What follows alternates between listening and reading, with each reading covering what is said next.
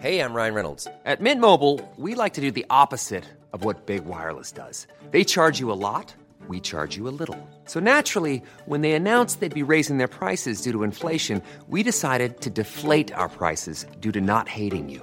That's right. We're cutting the price of Mint Unlimited from $30 a month to just $15 a month. Give it a try at mintmobile.com slash switch. $45 upfront for three months plus taxes and fees. Promo rate for new customers for limited time. Unlimited more than 40 gigabytes per month. Slows. Full terms at mintmobile.com.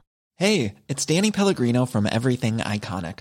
Ready to upgrade your style game without blowing your budget? Check out Quince. They've got all the good stuff shirts and polos, activewear, and fine leather goods, all at 50 to 80% less than other high end brands.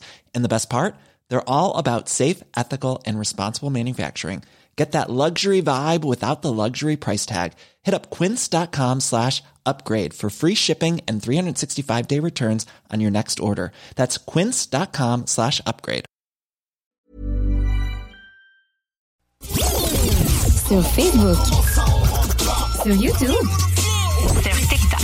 CGMD 96.9.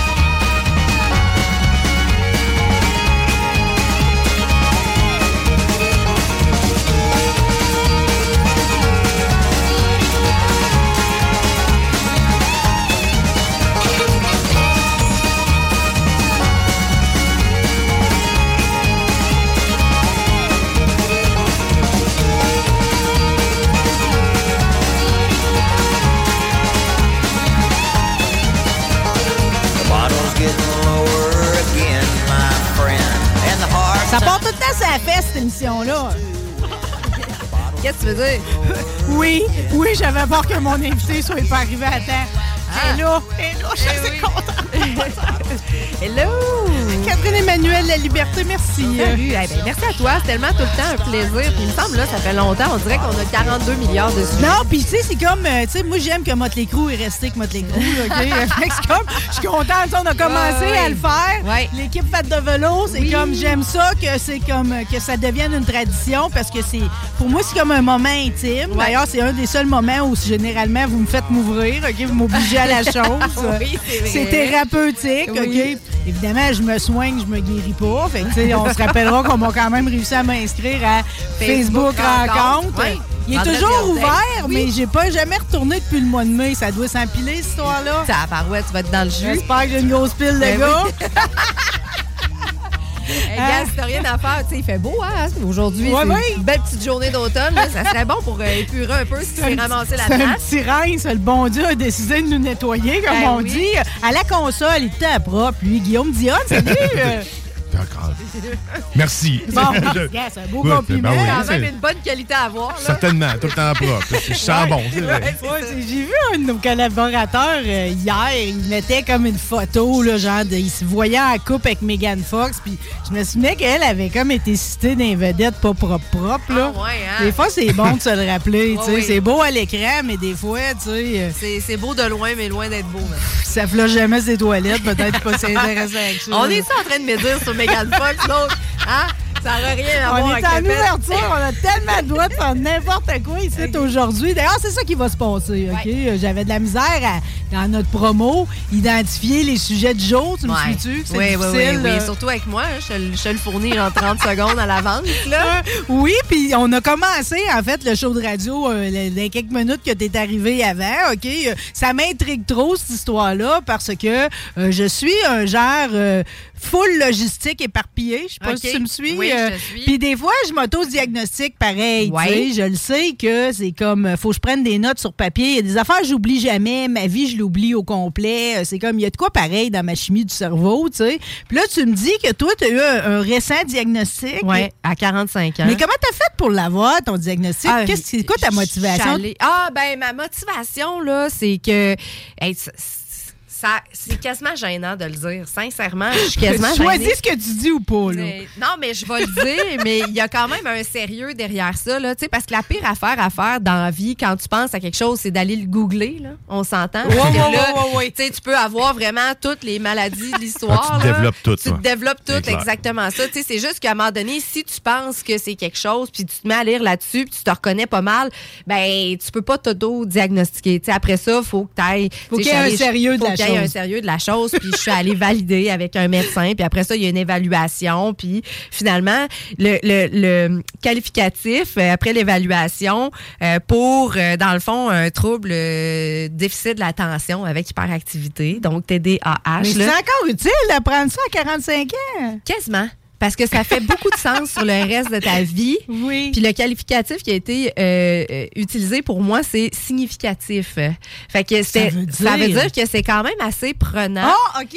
Puis, tu sais, je veux dire, il y a des gens chez qui ça passe inaperçu et surtout chez les filles. C'est quelque chose qui est, qui, est, qui est comme héréditaire dans le fond. C'est pas quelque chose que tu développes nécessairement. Puis là, en passant, je suis pas spécialiste. Je, suis genre- je, je, je suis dans les débuts de l'apprentissage de tout ça. Là. Fait que, tu sais, si vous avez des questions, clairement, référez-vous à un médecin ou un spécialiste. Mais, tu sais, Non, mais je fort utile. moi, fort je- utile. suis tu comprends que nous autres, on se la posait pas, cette question-là, jeune. non. Mais moi, je sais que ma mère m'appelait d'un party parce qu'il manquait tout le temps des plats Tupperware. C'était bien tannant, ce bout-là. Ouais, ben ça, ça peut être, euh, ça peut être euh, un indicatif. Puis c'est parce que chez le- le- le- l'homme et la femme, chez le garçon et la fille, ça s'exprime de façon tout à fait différente. Puis moi, je suis pas du tout. Puis il y a différents types de, de, de, TDA. il y a ouais, des couleurs exactement. là-dedans. Oui, exact. Puis, tu sais, t'as, mettons, un type, un type qui va être plus, euh, euh, tu sais, qui va bouger beaucoup, beaucoup. là. L'hyperactivité, elle va être euh, motrice, qui vont avoir beaucoup de difficultés avec l'autorité, tu sais, qui vont avoir... Des caniches royales. Des- ben, genre, tu sais, avec des vraiment des explosions de de- de- d'émotions. Hmm. Puis moi, je sais pas pas en tout là-dedans. Je suis pas une réactive. Je suis une petite tranquille, mais j'étais perdue dans mon pays de Kalinours. J'ai toujours un peu pensé ça. Moi, je partais aux fraises dans ma tête. Oui. Puis, ben, des fois, je revenais. Fait que, tu sais, c'est comme toute ma vie, j'ai vécu avec ça. Euh, mais sauf que je savais pas nécessairement que c'était ça. Quand je suis arrivée à l'âge adulte, j'ai expérimenté toutes sortes de choses. Puis, quand tu lis plus sur le trouble de déficit de l'attention, mettons, chez la femme adulte, c'est là que tu te rends compte que, tabarouette, ces comportements-là que tu penses qui n'ont pas rapport, pantoute, peuvent être liés à ça. Euh, Puis dans le fond, de ma compréhension, moi, je, je suis le type inattention, inattentive, OK? Parce que, tu sais, ceux qui bougent vraiment beaucoup, moi, je suis vraiment comme mon cerveau, il est, il est pas attentif. Il est éparse. Il est éparse, exactement. Puis j'en comprends aussi que c'est cette, cette euh, neurodivergence-là, dans le fond, c'est que beau. cerveau est à la recherche de dopamine. Fait que il va, tu vas avoir plusieurs comportements, dans le fond, qui vont faire en sorte que tu, tu vas réussir à créer des petites fêtes dans ton cerveau, OK?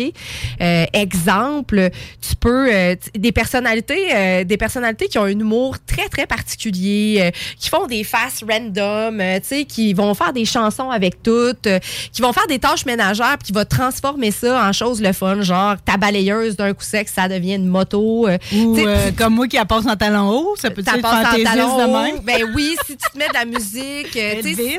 Oui, oui, exactement. Tu, tu, tu, donnes vie à des affaires qui n'ont pas de vie. C'est intéressant. C'est comme une façon de rendre ça plus agréable parce que tu trouves ça profondément ennuyant. Mm. Puis c'est comme une façon, justement, de faire des tâches que sinon tu vas repousser. Tu sais, mettons, un Ah, des bon, comportements. là. ça veut dire que tu te fournis, tu te crées ta propre dope. Tu te crées, ouais, d'une certaine façon, oui, mais tu sais, des fois, ça peut aller dans des comportements qui sont pas nécessairement idéaux ou idéaux, euh, comme, mettons, un trouble alimentaire.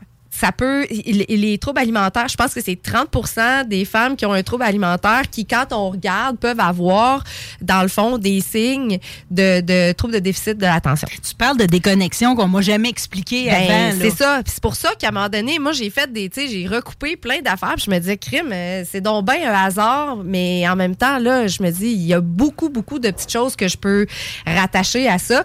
Puis, bien sûr, l'inattention, tu sais, je veux dire, moi, là, des fois, tu me parles, là, puis après ça, faut que je me dise de quoi qu'on a parlé. Hmm.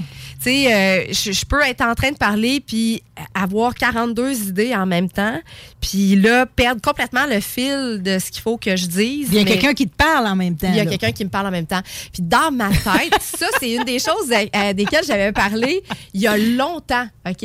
Euh, une- je consultais à cette époque-là, puis je parlais que dans mon cerveau, non-stop, j'ai toujours... Et puis là, je me sentais folle. Au début, j'étais quasiment gênée de le dire. J'ai toujours quelque chose qui roule non-stop, 24 heures sur 24, peu importe ce que je fais. Tout le temps. Voyons. Ça peut être une toune que j'ai entendue. Ça peut être un moment de genre, on a dit ça, puis euh, là, on, je sais pas, on est parti à rire. Ce, moment-là est en boucle, c'est en loop dans mon cerveau. J'ai pas de contrôle dessus. Je suis pas capable de l'arrêter. Ce sera pas toujours le même, mais un va remplacer l'autre. Oui. Puis, tu sais, mettons, si j'entends une toune dans la journée, peu importe la toune, c'est pas moi qui le choisis, là. C'est juste mon cerveau, il décide d'aller là-dessus. Euh, puis là, je peux me réveiller la nuit, puis je vais entendre ça, puis je l'entends en boucle, je l'entends en l'eau. Puis à ce moment-là, quand j'en avais parlé, on m'avait dit que c'était comme une forme d'anxiété, dans le fond, puis que ton cerveau, il cherche à faire de quoi. Fait qu'il se- Hmm. Il, se il récupère de quoi vite. Ouais, là. puis il roule, euh, il roule de quoi en boucle, puis il l'occupe, puis il l'occupe. Mais au final, euh, ben, il semble que ça aussi, ça soit un, un des traits associés. euh, Hey, t'as pareil, tu viens de solutionner, tu viens comme de débarrer huit portes. c'est pour ça que tu me disais à quoi ça sert de savoir à 45 ans à ça.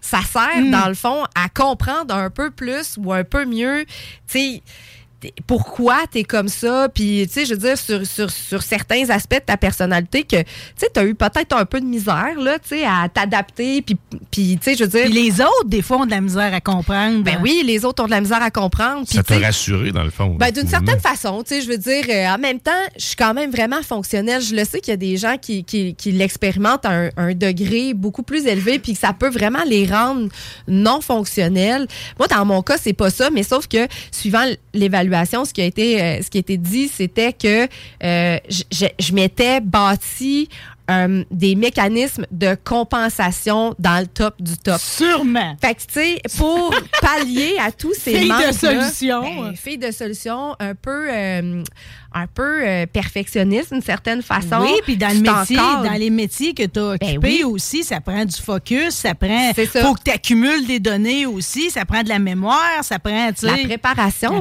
préparation. la rigueur, tu sais, de la rigueur, là. Moi, là, je peux lire un, tu sais, mettons que je lis de quoi, puis je, peux être ultra focus. Ça aussi, c'est un autre aspect, puis ça, ça me fait rire parce que j'étais comme, c'est parfaitement moi, là. tu développes des hyper fixations. Fait que moi, à un moment donné, dans la vie, j'ai hyper fixé sur la généalogie. Je ne faisais, Oui, ben te oui. de Hey, ça? ben, je l'oublierai pas, C'est là. ça. Là, c'est mon. Hey, je capotais là-dessus. Et que t'as creusé, Hey, hein? Je creusais, je creusais, je creusais. J'aimais ça, j'aimais ça, j'aimais ça. J'aime encore ça, mais là, je suis plus là. Tu développes vraiment des hyperfixations. C'est des choses qui sont comme. C'est plus fort que toi. Tu lis là-dessus, tu t'intéresses là-dessus, mais quelque chose qui t'intéresse pas, par exemple. Là. Eh, ça, là. C'est la mort, là. tu sais, euh, réussir à, à- à rester captivé. Puis moi, j'ai eu de la, j'avais des bonnes notes à l'école. J'étais pas une fille qui étudiait particulièrement beaucoup. J'étais chanceuse.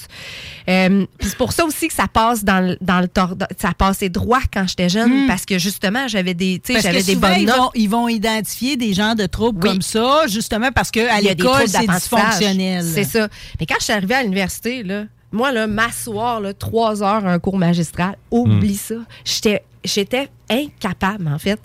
J'étais pas capable, puis j'étais comme, crime, voyons que je suis pas capable. Tu sais, je veux dire, d'habitude, tu sais, ça va.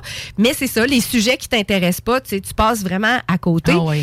Fait que dans le métier qu'on on a fait, la radio, c'est drôle parce que ça vient aussi chercher l'espèce de côté créativité. Tu sais, c'est des gens souvent qui vont penser outside the box. Parce que c'est ça. Tu es obligé d'être un peu tout le temps en le mode festival solution. des bulles au cerveau. Ben, c'est ça. T'es comme, t'es comme partout, puis tu te crées des petites fêtes dans ton cerveau en faisant rire les autres, puis tu sais, c'est comme une recherche de, de- de dopamine, justement. Mhm, Ça va vite. Ça va vite, c'est ça. Oups, fait que tu sais, ça fait en sorte que tu es un être différent, mais c'est ça, que, que, que tu, tu viens aussi avec des, des genres de, de challenge, puis ça fait, c'est ça. Ça fait que je me suis juste, je me suis juste connue plus, puis ça me fait rire de voir que j'ai exactement développé les outils euh, de, de, de, de compensation pour m'encadrer, puis là, je le réalise à quel C'est quoi point. les outils, mettons? Tu sais, comme moi et mon père, je me connais les deux. Là. Ouais. Tu sais, on va se coller des papiers partout. Ben, c'est ça, ben, c'est Tu sais, ça. tu sais, mon père, il se colle des papiers sur son bras de vitesse. Là. Ouais, ouais. Ben, Ça, ça fait ça, c'est plus prioritaire. Là, je suis un peu là-dedans. Je vais être, mais je vais être, euh, mettons, rigide sur certaines affaires, euh, tu sais, que, que, que je vais faire tout de suite, tout de suite, parce que je le sais que si j'attends, je, je le ferai pas. Ou je vais le dire aux gens, tu sais. Je te le dis tout de suite parce que dans une demi-heure, c'est certain que je n'y repenserai pas. Ben, c'est ça. Tu sais, je- des listes. Moi, là, tu mon, mon, mon téléphone, c'est une vraie joke, là. Tu sais, je veux dire, à chaque jour, je vais voir pour le lendemain. Regarde, ça, c'était ma journée d'hier. C'est tous mes rappels. J'ai pas le choix d'avoir des rappels dans mon téléphone. Voilà, c'est Parce que si j'en ai pas. papier. Ben oui, puis des fois, j'ai des rappels dans mon téléphone, puis c'est mon associé qui fait Hey, t'as de la radio dans 30 minutes. Ah oui, c'est vrai. Là, je me, tu sais, je me lève puis je vais. Puis, euh, puis sinon, ça se pourrait très bien que j'y ai pas pensé. Puis c'est pas de la mauvaise foi, c'est pas, c'est vraiment comme euh, une difficulté. Tu le sais ce qu'il faut que tu fasses, t'es juste, t'as de la misère à le faire. Hmm. Tu sais, souvent, on, est, on arrive en retard. Même si je me lève à 6h15 le matin, là, moi, je Ça peux arriver rien. plus tard. Ben oui. Ça change Je- absolument ça, rien. change absolument rien. Je suis prête, mais je suis juste, à un moment donné, j'ai de la misère à passer à l'action. C'est dur à expliquer pourquoi que ça fait ça, mais ça fait, ça fait un peu ça. Puis, tu sais, mettons, euh, le, le, le, le matin, là, je, je, le- je la vois à l'heure qui passe, là, puis il y a comme une espèce de paralysie d'une certaine façon. Puis tu sais, si j'ai un rendez-vous à, à 3 heures l'après-midi, moi le samedi, j'ai de la misère à faire de quoi d'autre. Je suis comme en attente de mon, de mon rendez-vous pour une drôle de raison. Fait que, Mais la satisfaction quand il est passé, t'es Ben arrivé, oui, tu ouais. l'as eu, tu l'as fait. c'est ça, c'est fait, puis là, c'est canné, puis c'est bouqué. Mais, mais c'est ça. Mais, mais, mais par exemple, tu sais, parce que là, ce que je retiens, c'est que probablement que ça, cette condition-là, c'est depuis que tu es toute petite. oui, c'est clair que ça vient des libertés. Là, Hey, je check mon père. Ah, puis parce qu'en plus, on sait chez quel bord. Là. Hey, absolument. Là. Mais tu sais, nous, on s'est tout le temps dit que c'est ah, les la liberté, nous autres, on est comme ça, puis on est comme ça. Puis dans le fond, c'est un peu ça qui arrive souvent aussi. C'est comme, crème, eux autres sont tellement dans lune. Puis, tu sais, je veux dire, l'autre fois, j'avais c'est une des rêveurs. Ben oui, exactement ça. Puis tu sais, euh, ils sont perdus, puis on en est quasiment même. C'est ça. Puis tu sais, en même temps, c'est ça. On a des personnalités, euh, on est beaucoup dans l'humour, puis on, je sais pas, tu sais, on dirait que ça On passe sur un trait de famille. Ouais. Ah, toi, t'es comme ton père, t'oublies tout, puis toujours en retard. Puis tu sais, c'est, fait que tu fais, oui, oui, oui, c'est vrai. Puis tu sais, dans le day to day. C'est correct, c'est juste sur certaines affaires, ça peut être un peu plus difficile à vivre. Fait que, tu sais, si tu l'attrapes plus de bonheur, ben, grand bien te fasse, tu sais, parce qu'il y y a des gens pour qui c'est c'est plus difficile, justement, d'être fonctionnel. Fait que, tu sais, de pas avoir peur d'aller consulter, parce que au pire, qu'est-ce qui va arriver? T'es pas TDAH, puis c'est pas grave, tu sais, je veux dire. Mais sauf que Mais si là, à tu doutes de là, faut-tu que tu prennes une pilule? quoi? dans mon cas, pour l'instant, on n'est pas là parce qu'il y a beaucoup de psychoéducation qui existent maintenant. Euh, Il y en a qui en ont besoin, puis quand c'est ça, C'est ben, correct correct de même aussi. Je sais que ça les apaise, euh, ceux qui, euh, tu sais, qui sont pas capables sans la pilule. Oui. euh, C'est comme ça leur donne un break. là. Ben, il C'est forçant pareil, être croche un peu. hein. Ben, c'est forçant parce que, dans le fond, l'hyperactivité, dans, de- premièrement, elle n'est pas nécessairement tout le temps physique. Tu sais, on le disait un petit peu plus tôt. Elle se passe toute dans la tête. Fait que c'est fatigant là, d'avoir tout le temps une Christie de toune dans la tête que tu n'es pas capable de t'en débarrasser. Puis que, tu sais, de, de- Une idée, peu importe c'est Une quoi. idée ouais. ou n'importe quoi. aliénant. Oui, puis tu sais, de, de, de, de- de- des fois, travailler plus fort pour euh, lire quelque chose que tu dois absolument lire, mais tu sais, que on dirait que c'est comme une, une charge, tu sais, fait que euh, pour certaines personnes, c'est sûr que la, la, la médication est, est indiquée, puis là, ben, c'est- le suivi avec, euh, avec le médecin qui va te permettre de, faire ça, mais tu sais, je sais que là, euh, il y a beaucoup de, euh, de psychoéducation qui vont te donner des outils, justement, pour te donner des chances, puis c'est ça, c'est une boîte à outils qui te permet de compenser, j'imagine, là, ou, tu sais, de, de, de venir t'aider à ramener peut-être un peu d'équilibre. Puis, euh, tu sais, je sais que les, les oméga 3, entre autres, c'est une des premières choses que tu dois utiliser. Tu sais, je comprends que c'est pas ça qui règle tout. Ah ben, faire du sudoku, prendre l'oméga 3. ben, tu sais, c'est-. Comme la stratégie à ma mère, ça. Ben, tu sais, c'est une stratégie vraiment de base, mais tu sais, je veux dire, moi, ça faisait partie des premières choses à faire. Fait que, tu sais, je le fais, tu sais. Je veux dire, ultimement, je, je me, je me nuis pas Ben nécessairement. non, ben non. Mais, Toujours euh, bien que du jus de poison. Ben, c'est ça. Puis ça a, plein de- ça a plein de bienfaits là, au niveau de l'inflammation, puis des articulations, puis de tout ça. Fait que, tu sais, c'est sûr que ça nuit pas de façon euh, générale. Ben, je pense que dans la vie, tout le monde devrait en prendre. Ben, nous autres, à la boutique, là, chez Elliot et Lily, là, on n'est pas supplémenteurs pour supplémenter, OK? Si ça sert à rien, on le on recommande nutritionne pas. pour rien. Non, c'est ça notre philosophie. On veut pas vendre pour vendre. Je veux pas, moi, avoir une plus grosse moyenne de panier client si ça sert à rien. Non. Mon- ma- ma- je veux un lien de confiance avec le client. Fait que quand le client il vient chez nous puis on fait une recommandation d'un supplément, ben on veut que ça donne des résultats. Puis c'est- là qu'ils finissent par se dire, OK, eux autres, ils essayent pas de me vendre n'importe quoi. Puis quand ils me recommandent de quoi, ça fonctionne. Mm. J'aime qu'il n'y a plus de frontières entre ce que, quand tu parles des animaux puis de l'être humain. Ben oui, Tu mais il y a t'es beaucoup de complètement, t'es complètement fluente entre les Ben, deux. entre les deux, c'est ça.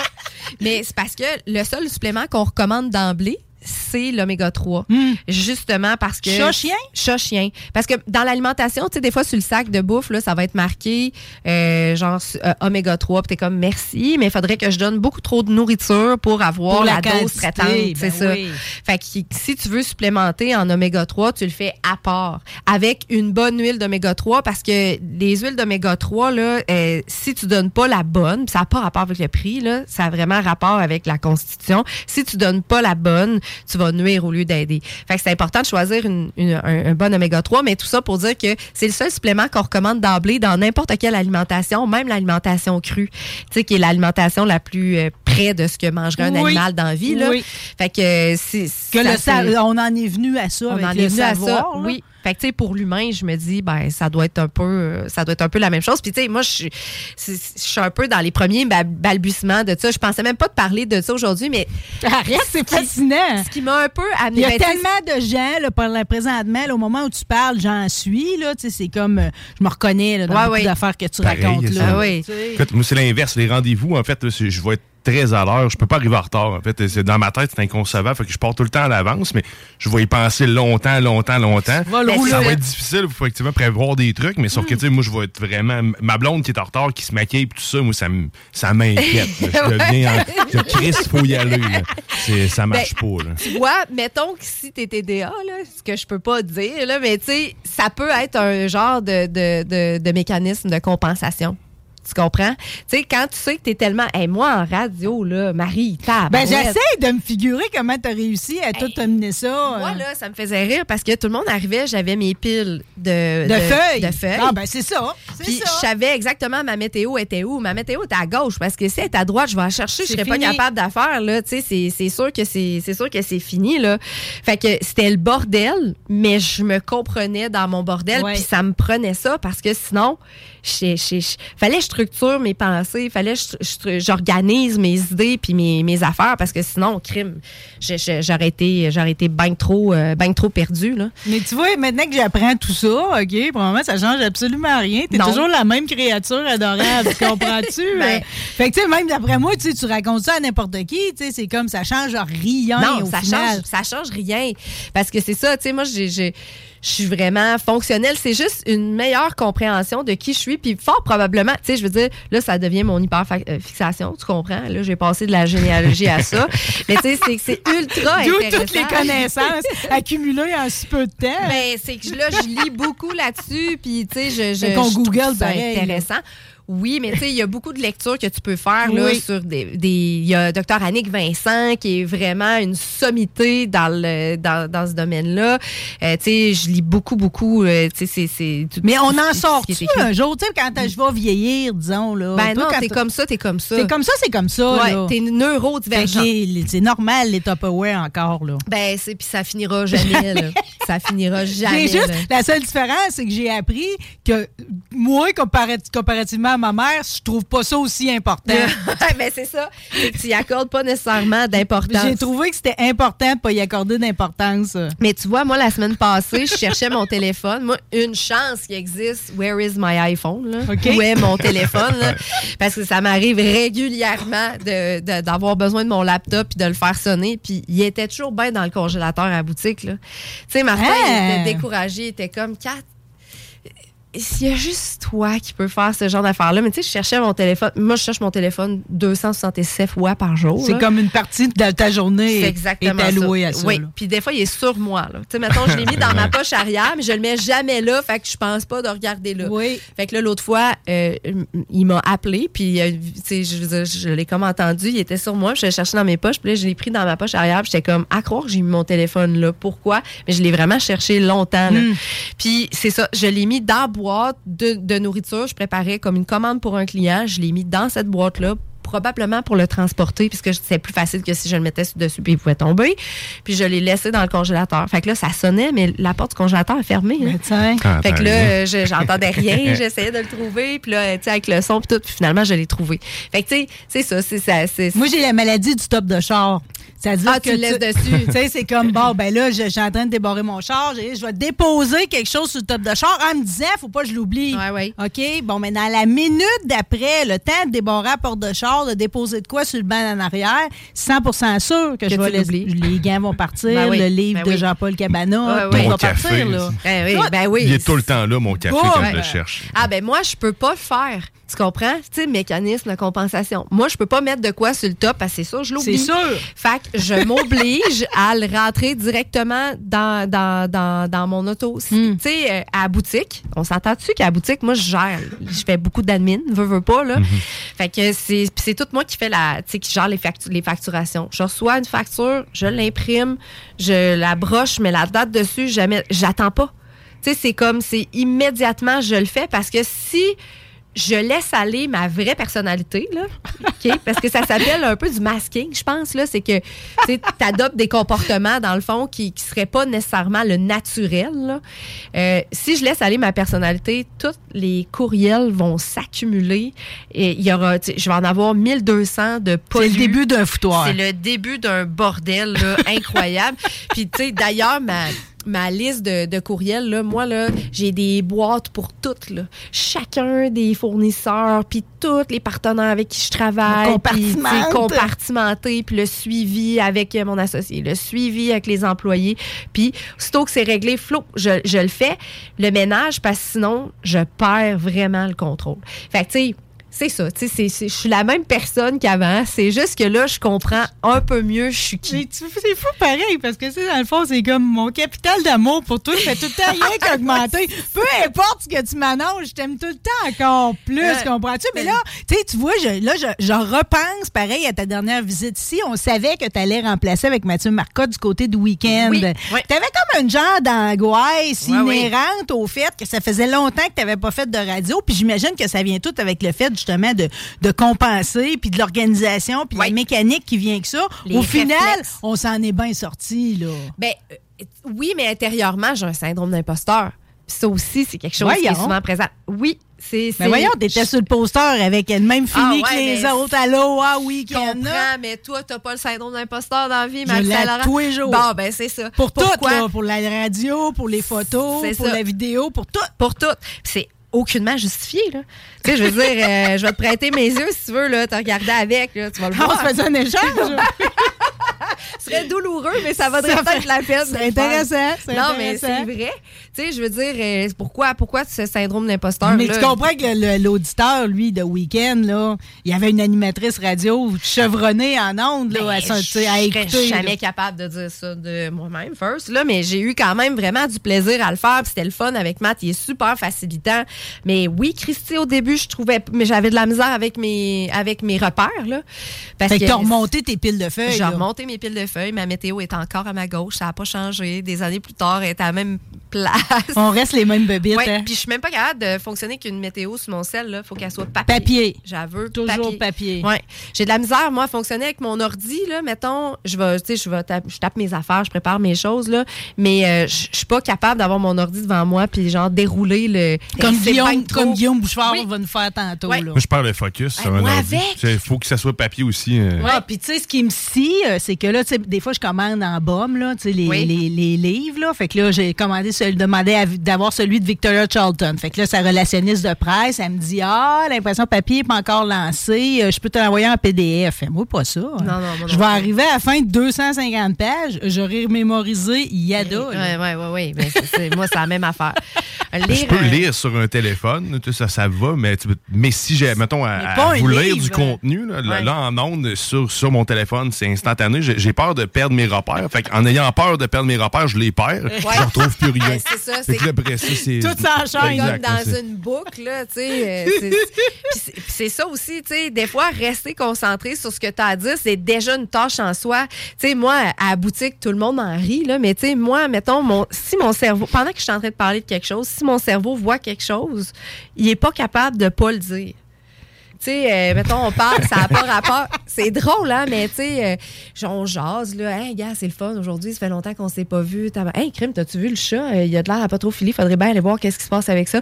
Et puis finalement, ton été. Tu sais, là, mon cerveau, il est juste pas capable de pas le dire. Fait que c'est déjà assez tough de, de livrer de quoi en ondes, s'il faut en plus que je parte de mon ordi puis que je déroule pour voir le texte qui se déplace devant mes yeux, mais pas pareil, euh, c'est pas un handicap, au contraire. J'ai écouté attentivement parce que moi, c'est pareil. Tout le chat va s'insérer dans la conversation Ouais, ouais. actuelle. Moi, je nous vois comme des super-héros. OK, on, monte plus- on mène plusieurs dossiers en même temps.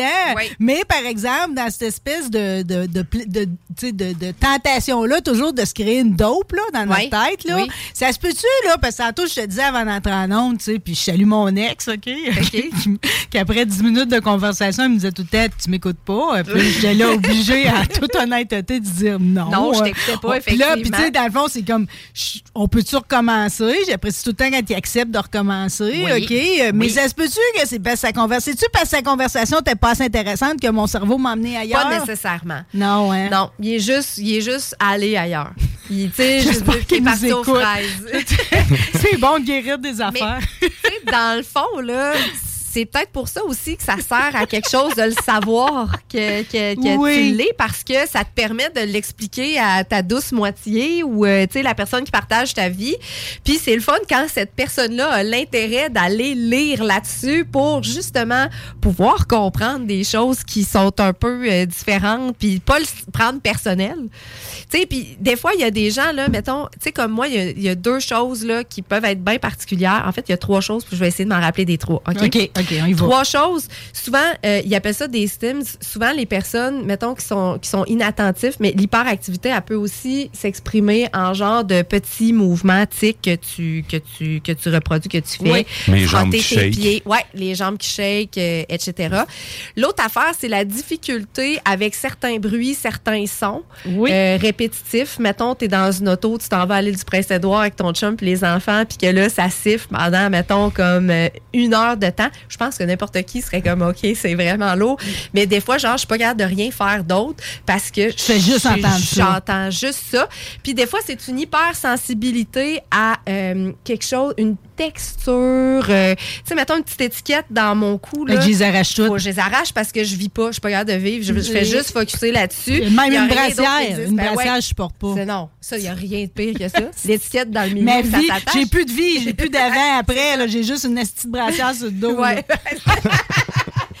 mais mais fait que toutes ces petites affaires-là, tous ces petits, là, ces petits traits-là mis ensemble, ben c'est ça. Ça fait en sorte que tu apprends à te connaître un peu plus. Puis ton, ta- la personne dans ta vie, ben, elle apprend aussi à mieux comprendre comment tu Ah, fonctionnes. Catherine Emmanuel, peu importe où tu vas quand tu vas aux fraises, OK? Ouais. Que ce soit en généalogie ou en TDA, OK? C'est tellement le fun à chaque fois. C'est comme continue d'aller aux fraises, Ben, OK? crime, Euh, bon, de ben, de toute toute façon, on te garde. On va sûrement retourner aux fraises d'ici la fin de cette émission-là. Parfait. Euh, on est en compagnie de Catherine Emmanuel de La Liberté. Guillaume Dion est à la console. Et Guillaume Bouchard vient de faire son entrée en studio. Le temps de se faire une pause, puis on tombe d'un grand classique de cinéma.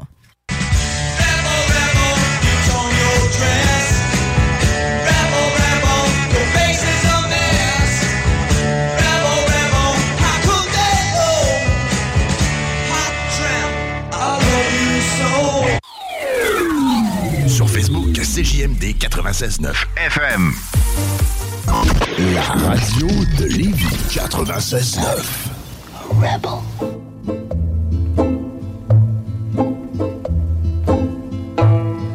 Il y a beaucoup d'amour ici en studio.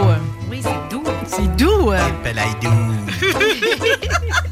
Guillaume Bouchard qui se joint à l'équipe Patte de velours. Il est arrivé avec ses DVD, toi, son T-shirt de Silent Bob. Il est prêt pour sa chronique. Moi, je me disais, on est-tu trop gay ici à midi? Le monde Ben. va être capable de suivre? Ben, ça va être intéressant, là, même si euh, on n'est pas, tu sais, je veux dire, euh, nécessairement capable de suivre dans le détail. C'est sûr que ça va être le fun. Ben, c'est parce que là, on va parler d'un surdoué qui est Ouais. Kevin Smith. Je vais vous présenter un personnage qui est réel. C'est qu'il est un personnage dans la vie, mais il est un personnage également dans ses films. Ouais, ouais, Ben, c'est la meilleure façon de le transposer, dans le fond. Absolument. On commence par quoi? On Pour commence Kevin, euh, par ben Kevin T'as-tu vu Smith. que j'ai mis la photo euh, dans, dans Oui, oui, euh, vraiment. qui allume la smoke de l'autre? Je trouvais que ça faisait juste bien truand notre émission cet à midi. J'en ai fait trouver que c'était particulier comme choix. Que le... Hein, le mot particulier, Catherine et Emmanuel, pour moi, on a une histoire là-dessus. Bon. Mais euh, oui, euh, en fait pourquoi je vous parle de, Claire- de, de Kevin Smith, c'est parce que euh, présentement, c'est euh, Kevin Smith est en tournée avec son film qui est le film Clerks 3, son plus récent long métrage. Euh, évidemment, si on veut savoir c'est qui Kevin Smith, d'où est-ce que ça vient, ben Kevin Smith c'est un gars, c'est un Américain. là. Il est né au New Jersey en 1970, donc il a 52 ans. C'est, tu sais, moi j'en ai 47, fait qu'on on se rapproche beaucoup là dans le même type de. Il est de- juste assez en pour avoir fait des affaires que nous autres, on a vues dans notre enfance. Ben, il a l'âge à peu près de mon frère, donc peut-être même un petit peu plus vieux que mon frère. Donc, c'est lui qui m'a d'ailleurs fait découvrir euh, au début des années 2000. Mais euh, Kevin Smith est mieux connu sous le pseudonyme Silent Bob. Ouais, ouais. Silent Bob, évidemment, Ah ouais. c'est à la base un personnage secondaire du film que Kevin Smith a réalisé en 94 qui s'appelait Clerks, ben, qui s'appelle encore Clerks, et qui avait remporté plusieurs prix, dont euh, des prix à Sundance et même le prix, euh, dans le fond, de la, euh, de la, le prix de la jeunesse à Cannes en Wow. 1994. Lui, c'est sa première production. Là, Absolument. Et non seulement sa première production qu'il a financée lui-même à coût de endettement de carte de crédit pour, le, pour envi- à peu près 28 000 OK. alors, et quand sa mère avait vu le film la première fois, elle dit, elle ne fait pas comprendre pourquoi il s'est endetté 28 000 pièces pour cette cochonnerie-là. Mais bon, tout ça est pour dire que c'est un film qui était tourné en noir et blanc. Et là, on, on parle de clerk, ça veut dire dans le fond commis, euh, commis, des commis de dépanneur. Donc, c'est deux personnages qui travaillent dans un dépanneur. Dépanneur épicerie, un peu. Tu sais, il y a tout là-dedans. Là. Ben oui, c'est tu sais, c'est ben c'est pas un deli comme on voit souvent où est-ce que vraiment c'est il y a tout le Tu te fais kit. pas slicer ton jambon. Non, euh, exactement. Il y a mais- beaucoup d'affaires. Mais tu peux trouver du café, tu peux trouver du lait, tu peux trouver des œufs, des trucs comme ça. Mais c'est un dépanneur typiquement américain, là. euh, évidemment, pas comme les 7-Eleven, là, comme on voit des, des grandes Ben, c'est plus, ça. euh, c'est plus d'époque. Je veux dire, des dépanneurs de même, il y en a de moins en moins. Là. T'en avais dans Limoilou, entre autres. Il y en a encore. C'est un dépanneur de quartier, ça. grosso modo. Et ça. juste à côté, il y avait un club vidéo. Et là, on remonte-tu dans le passé quand je vous dis un club vidéo? Ben oui. Parce qu'il y a plein de monde qui savent pas c'est quoi. un club vidéo, pour ceux-là qui savent pas, c'est dans le temps où est-ce qu'il y avait des cassettes, Eh oui. VHS, puis des DVD, puis on pouvait les louer, puis les écouter chez nous. Fallait que tu arrives à 6 heures parce que ça, c'était l'heure de retour des films. C'est Fait que là qu'ils le pitounes. bon film, là, c'est ça. Fallait que tu te dépêches à aller chercher la petite. J'étais le fouineur, moi, qui attendait les Ah films qui revenaient pour euh, avoir être sûr d'avoir la copie du film que je voulais. Parce que moi, quand j'allais au club vidéo, j'allais chercher un film en particulier et c'était celui-là. Et fallait que tu recules ton film parce que sinon, t'avais une C'est pénalité. rembobiné. Ouais, ouais. Donc, si on revient à Clerks, là, Clerks, une, c'est vraiment un film d'une autre époque. Pourquoi? Parce que justement, euh, il fait plein d'inférences à la culture populaire. Donc, même s'il est d'une autre époque, il commence à... Il est, il a- il est comme revenu un peu. Parce que, tu sais, euh, Clerks, c'est son premier film, un film en noir et blanc qui a payé, pour, comme je disais, pour 28 000 pièces qui a eu, en fait, qui a, qui a- qui a rapporté quand même 3 millions. Donc, c'est un film qui a été payant pour le distributeur. Mais, qui puis, était... mais, mais je tiens à le mentionner parce que je le sais, là, il a vraiment tourné ça en bombe parce que c'est l'épicerie ou ce qui le dépanneur où ce qu'il travaillait. Absolument. Fait qu'il faisait ça quand il fermait le soir. C'est en plein ça. Donc, il tournait de nuit. Et c'est d'ailleurs, ça fait partie, il a comme utilisé cette partie-là dans le film, où est-ce qu'il y a des, des trucs pour protéger les vitres contre les, les voleurs, des choses comme ça. Ben, il les laissait fermer tout le long, mais ça fait partie du film. C'est parce qu'il y a tout le temps quelqu'un qui mettait de la gomme dans les, euh, dans les cadenas. Fait qu'il était jamais capable de les ouvrir le personnage. Donc, c'est comme ça qu'ils ont réussi. Il a justifié. Il a justifié le fait qu'il était tout le temps fermé et même à un point tel que, tu sais, il était pas tellement pas capable de les ouvrir qu'il est allé prendre une, une espèce de gros drap blanc puis il a écrit avec euh, du, euh, voyons, de la cire à chaussures I assure you we're open. Donc, et ça, c'est un classique qui est resté là parmi euh, pendant plusieurs de ses films. Et là, quand je parle de ses films, il en a fait une méchante gang pareil. Parce que là, on parle de 94 qui est Clerks. En 96, il a sorti Mallrats qui, son premier film de studio, mais qui a été un échec commercial. Donc, le film a, a- a coûté quand même plusieurs millions de dollars, puis il en a rapporté. Parce que là, j'imagine qu'il était capable d'aller chercher des investisseurs. Là. Ben en fait, c'est que c'est Universal qui backait tout ça, qui distribuait le film. Donc c'est ça, c'était son premier film qu'on appelle un film de studio, qui n'est pas un film indépendant où est-ce que tu fais ta propre production ou tu trouves des producteurs indépendants et ensuite tu trouves un distributeur. Donc c'était un peu la, c'était- et c'était beaucoup l'époque des années 90 où est-ce que les euh, beaucoup de réalisateurs émergents étaient des réalisateurs indépendants. Donc ils trouvaient du financement souvent privés. Et ensuite, ils réussissaient à faire distribuer leurs films, ce qui était beaucoup plus payant parce qu'il y avait beaucoup de contrôle artistique sur leurs films, contrairement à aujourd'hui, où est-ce qu'on est dans un carcan très, euh, tu sais, très Disney. Déstabilisant, même des fois, les compagnies de production vont aller jouer dans l'œuvre. Ben, il n'y a plus de, y a plus de middle ground, tu sais, c'est soit des films à très, très petit budget ou à immense budget. Ouais. Et donc là, ça, ça laisse pas beaucoup de place pour des réalisateurs émergents, vont souvent passer par la télévision maintenant pour se rendre jusqu'au cinéma ou encore, comme toujours, par le vidéoclip. Parce que ça a toujours été comme ça, les réalisateurs Quelle qui ont marqué. Ben, c'est vrai, là, le, le vidéoclip a été un tremplin pour plein de réalisateurs, dont euh, Joseph K- Kosinski qui a réalisé le, le dernier, euh, euh, voyons, que dernier, le, le dernier Top Gun Maverick. Donc Mm. lui, il vient du vidéoclip. OK. Donc c'est comme ça qu'il a fait sa place. Après Mallrats, si on revient encore à Kevin Smith, il y a eu un succès. Je dirais un succès euh, au niveau des critiques qui s'appelle Chasing Amy.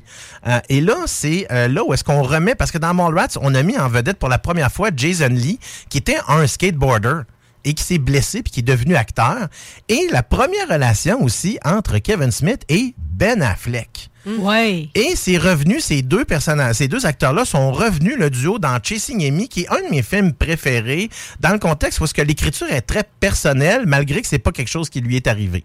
C'est que le- les, les, les croit. c'est que les personnages sont beaucoup plus vrais de la réalité. Ce, que- ce qui se passe un peu dans Chasing Amy, c'est que c'est un, c'est un gars qui tombe en amour avec une fille qui est gay, puis elle, elle tombe en amour avec lui aussi. Et là, évidemment, ben, elle, ça fuck un peu son univers, tandis que pour lui, ben, C'est normal, ça une change pas. fille. Exactement. Donc, c'est un peu cette, euh, cette partie-là qui vient chercher dans la thématique. Et chacun de ces films, malgré que c'est beaucoup de pipi caca, là, tu sais, dans des blagues, on fait beaucoup, comme je dis, de références à, à la, à pas culture populaire et ainsi de suite, et tout ce qui parle de cul et tout ce qu'on veut, parce qu'évidemment, quand tu à peu près son âge dans la vingtaine, tu es dans les, dans les années 90, ben on dirait que tout ce que tu veux, c'est qu'il y ait quelqu'un qui touche ton pénis. là. C'est un peu ce qu'il y avait un peu dans la tête. Là. Tu sais, ça revient, là, c'est des thématiques qui reviennent souvent. Ça change-tu, ça? dans plus. Ben non. Mais ça revient. Et là, c'est bizarrement des thématiques qui reviennent quand même dans plusieurs de ses films. Et euh, par la suite, ben là, il a sorti un film qui, au niveau critique et au niveau commercial, a très bien fonctionné. Et je parle de Dogma, qui mettait encore en vedette Ben Affleck. Là, on parle de trois films d'affilée. Ça, ça a quand même euh, ça, ça a soulevé les passions, cette affaire-là, ce film-là, parce que c'était comme euh, de jouer dans les histoires de Dieu. Tu finis tout le temps par brasser les cartes, puis ça dérange toujours un peu. là. Et c'est là qui est particulier, puisque lorsque le film allait sortir, il y a eu des menaces de mort du clergé américain. Voilà. Et alors que, tu sais, c'est un film avec un gros monstre en caca. Ça donne C'est beaucoup ça, de c'était sérieux. c'était comme ça qu'il présentait un. Mais surtout, ce que ça a fait, c'est que ça, ça, a, ça a apporté une bizarre de notoriété avec la, la famille Phelps. Je sais pas si vous savez c'est qui les Phelps. C'est eux autres qui font partie de la Westboro Baptist Church. C'est un, un- une secte américaine qui est très, très axée sur le fait de. euh, il faut absolument battre ceux-là qui sont pour les gays, puis des choses comme ça. Ils vont souvent. à Il y a eu des, des, euh, des suicides de militaires gays aux États-Unis. Puis eux autres, ils vont là pour manifester contre ces personnes-là. Donc, c'est un peu particulier. Puis là, il a attiré un peu l'ire de ces gens-là parce que pourquoi? Pourquoi? Parce qu'ils parlaient de la religion. Ils parlaient de la religion et pas nécessairement, selon ce que les autres disaient, de façon respectueuse. Alors que lorsqu'on écoute le film comme il faut, c'est simplement une parodie de ce que pourrait être une anomalie au niveau de la religion catholique. Si jamais anomalie pouvait y avoir. là. Exactement. Et euh, parti fait particulier à propos de Dogma, ben c'est encore le, euh, le, le- le producteur déchu, Harvey Weinstein, qui détient les droits malgré qu'il est en prison. Et il semble, les, pour une raison qui est inexplicable, ne veut pas les laisser aller. Ça fait plusieurs années que Smith essaie de récupérer les droits sur ce Je film-là. pense qu'il donne l'argent à un organisme de femmes maintenant. Tout ce qu'il réussit à avoir comme argent euh, qui vient de des productions qui ont été soutenues par Weinstein, je pense, euh, je, je le prononce pas bien, là, je pense qu'il redonne Ben, cet argent-là. Kevin Smith, tous les profits qu'il fait encore avec les, les profits C'est résiduels. comme l'argent de- sale à cette heure. Exactement. Donc, tous les profits résiduels qu'il fait avec tous ces films-là en effet, vont à des organismes ça. pour les femmes. Et ça, c'est aussitôt que Harvey Weinstein a été déclaré coupable et même avant, euh, lorsque le, tout Ouais. le mouvement MeToo est commencé. Ouais, puis avec tout, il s'en rajoute à tous les semaines, là. Absolument. Et euh, ce qui est particulier de Kevin Smith, c'est qu'il a fait une il s'est fait une notoriété particulière à peu près au même moment où est-ce qu'il sortait en 2001 Jay and Silent Bob Strike Back. Alors c'est la première fois qu'il se mettait au premier plan d'un euh, voyons d'un film. Et là on parle de, de sa série qui s'appelle An Evening with Kevin Smith. An Evening with Kevin Smith dans le fond c'est que c'est lui qui se promène dans les collèges américains. Et là on parle de de collèges là on parle des Ivy League. Là. Il allait à Cornell entre autres et euh, dans le fond dans toutes les grandes écoles il faisait simplement parler de son expérience comme fanboy qui a réussi dans le métier. C'est Donc- des conférences, dans le fond, qu'il fait. là. Absolument, puis il raconte des affaires rocambolesques, là, comme le, le fois qu'il a tourné un vidéoclip pour Prince. Mais ce vidéoclip-là a jamais paru à nulle part. OK. On sait du pourquoi? Ben, en fait, c'est que c'était pour. euh, c'était. Là, j'essaie de, de me rappeler, c'était quelle, euh, voyons, quelle religion que Prince avait. Euh, voyons, c'est les. Voyons, les, c'est un témoin de Jéhovah. Et c'était une vidéo pour les témoins de Jéhovah. Et c'est pour ça que ça s'est jamais rendu à nulle part. Euh, Mais vidéo a été produit pareil. Absolument. Même, il explique à un moment donné qu'il manquait de pellicule, mais qu'il il fallait pas qu'il dérange Prince pendant qu'il parlait. Donc, il a continué à faire semblant de tourner alors que Prince continuait de parler, mais il n'y avait plus de pellicule dans la caméra. c'est ça. Quand même adorable tout le temps, quelqu'un qui est un drop-out, parce qu'Evan Smith, c'est quelqu'un qui avait abandonné l'école, puis qui finit par être invité par les écoles pour aller parler devant les étudiants. Absolument, parce qu'il est considéré comme on- ce qu'on appelle un slacker ou un fainéant. Donc, c'est lui, il a travaillé dans un dépanneur là, jusque dans sa milieu de vingtaine. Il est décidé d'aller à la Vancouver Film School pour finalement sacrer sous tout cela pour venir produire son film au New Jersey. Et là, tu sais, on, on- on est dans, on est dans une époque, début des années 2000, où est-ce que là, on a un couple qui est très, très fort, le couple de Ben Affleck, à nouveau, et, le, et Jennifer Lopez, Ouais. qui ont paru dans son film qui est sorti en 2004. Comment qu'on les appelait? Qui ben, c'est en fait non, Gilly, c'est le film qui est sorti juste avant. Je parle plutôt de Jersey Girl, qui est un film qui est un peu passé sous le radar. Pourquoi? On dirait que ça me dit rien. ben en fait, bon, ça dit pas ça dit pas grand-chose à ben du monde à part ceux-là qui sont fans de Kevin Smith. Premièrement, il sort de son univers complètement et un film pour euh, c'est en hommage à son père qui est décédé et c'est un peu ça dans le fond, c'est que le personnage de Ben Affleck est un euh, euh, est un publiciste de musique, il est un, il est représentant entre autres de Will Smith qui commence à faire euh, qui commence à, à percer dans le cinéma et ainsi de suite. Et puis c'est un personnage Will Smith est un personnage secondaire dans Jersey Girl. C'est vraiment intéressant de voir à quel point il inclut la réalité Ouais. dans sa fiction. Ben, c'était le début de quelque chose parce que, tu sais, ça va devenir un style, ça. Euh, Tu sais, un genre de documentaire, comme tu veux. Là. Absolument. C'est, euh, Il l'utilise à, à- à bien escient dans plusieurs films, de même dans Clerks 2 qui est paru en 2006. On, là, on reprend les personnages. On était content de retrouver les personnages. Oui, même s'il y avait un, un- il y avait un spectacle avec un âne. Puis c'est un spectacle à connotation sexuelle. Ouais, on, on entendait dans le ton que tu avais qu'il y a quelque chose de louche concernant ce spectacle-là. Et c'est en effet très louche. Je vous laisse le découvrir. Clerks 2, c'est paru en 2006. Ça vaut la peine quand même de, de, de- voyons, de découvrir son univers parce qu'ensuite, en 2008, il a sorti un film qui s'appelle Zach and Mary Make a Porno. Ça, j'ai adoré ça. Qui est pour moi encore là un bijou de film parce que, tu sais, premièrement, même si on parle de porno et qu'on parle de porno tout le long dans le film, c'est pas très axé sur la nudité. Il y en a pas tant que ça. C'est très vulgaire, mais il n'y a pas beaucoup de nudité. Et là, on, met- on, on, on Moi, parle. je trouve que c'est toujours le thème de jusqu'où t'es prêt à aller quand t'es pauvre. C'est ça. Et là, on parle d'un film qui met en vedette Seth Rogen et Elizabeth Banks. Encore là, des vedettes qui étaient très en vogue à leur époque, malgré que ce film-là, il a fait à peu près, je pense, qu'il a fait juste 24 millions au box-office. Et là, Kevin Smith fait une chose qu'il n'a jamais faite auparavant. Il décide de réaliser un film qu'il n'a pas écrit. Parce que là, tout ce que je vous parle au préalable, c'est tous des scénarios qu'il a écrits. Et c'est lui qui fait le montage de ses propres films en plus des réalisés.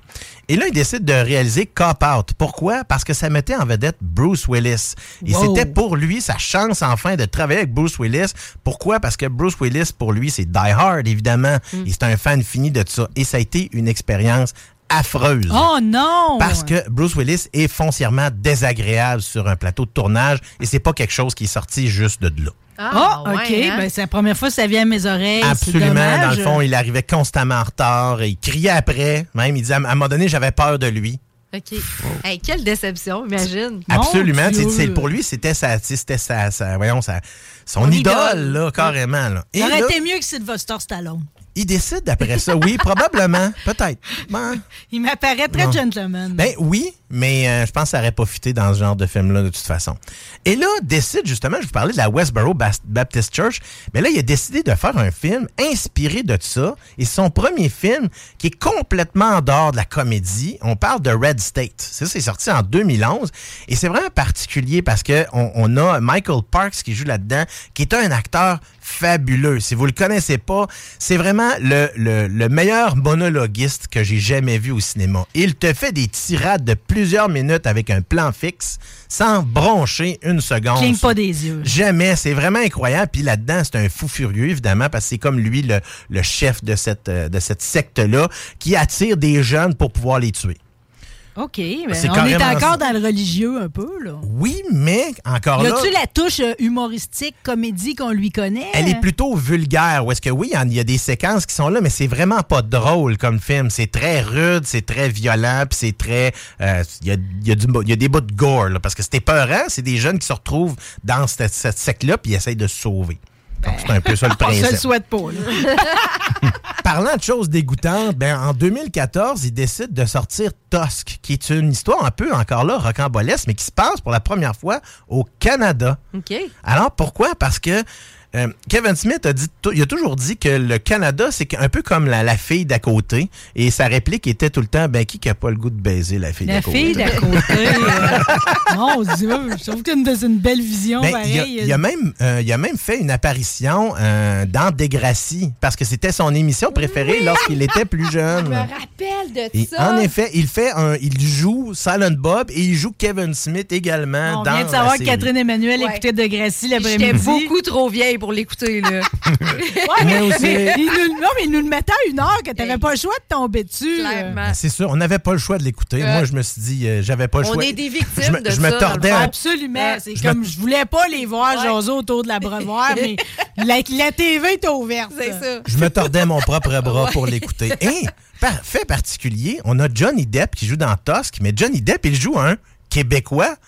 Un Québécois qui s'appelle Guy Lapointe, qui est un inspecteur de la Sûreté du Québec. Guy, en Ben, plus. drôle. C'est très drôle. Sincèrement, là, il- parce que c'est parce que la raison pourquoi il joue dans le film, c'est parce que sa fille Lily Rose joue dans le film. Il parle français aussi? Ben non, pas non, du tout. Pas là-dedans? Non, il parle pas, Pas là-dedans, français. mais Il parle sûrement. Ben, français? oui, mais là, ben, il dit pas un seul mot français tout le long. C'est avec un, un anglais cassé en français, mais en français québécois. De la façon dont il parle, son accent, c'est parce qu'il a travaillé souvent à Montréal. Et alors, à cause de ça, ben, il entendait souvent les Québécois casser Ben leur.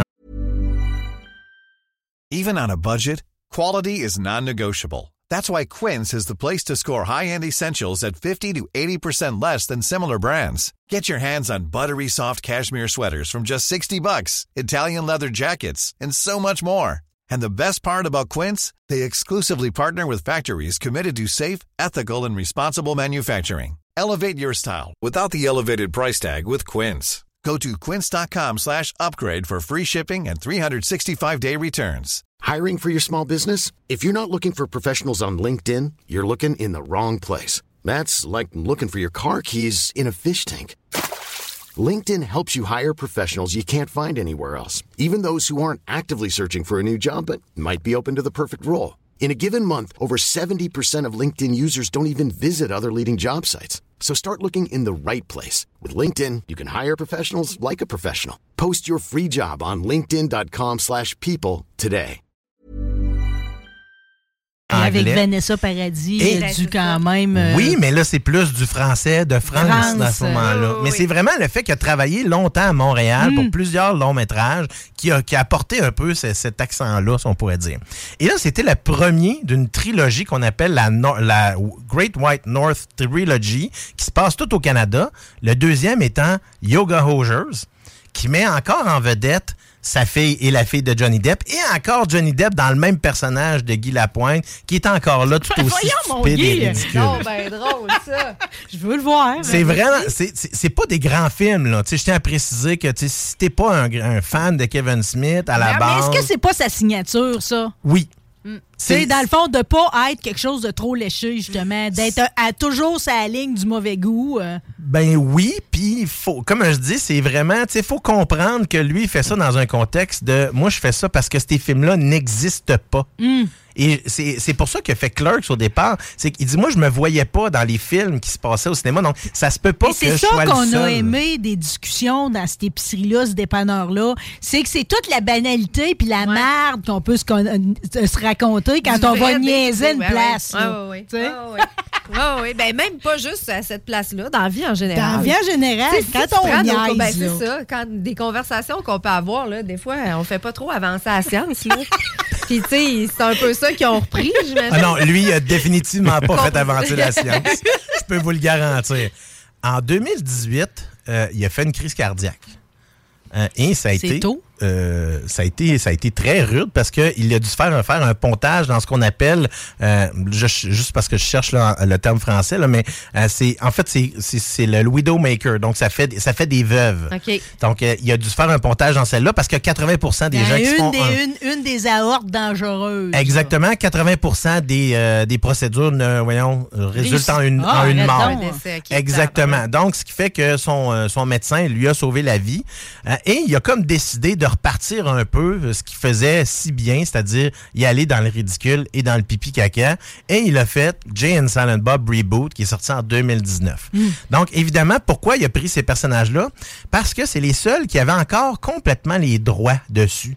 Parce que comme c'était basé sur Jay, qui était le prénom de Jason Mewes, qui est son, euh, son partenaire de toujours, ben à cause de tout ça, ils ont jamais pu enlever les droits, donc il les a conservés, ce qui lui a permis de faire ce film-là pour à peu près rien.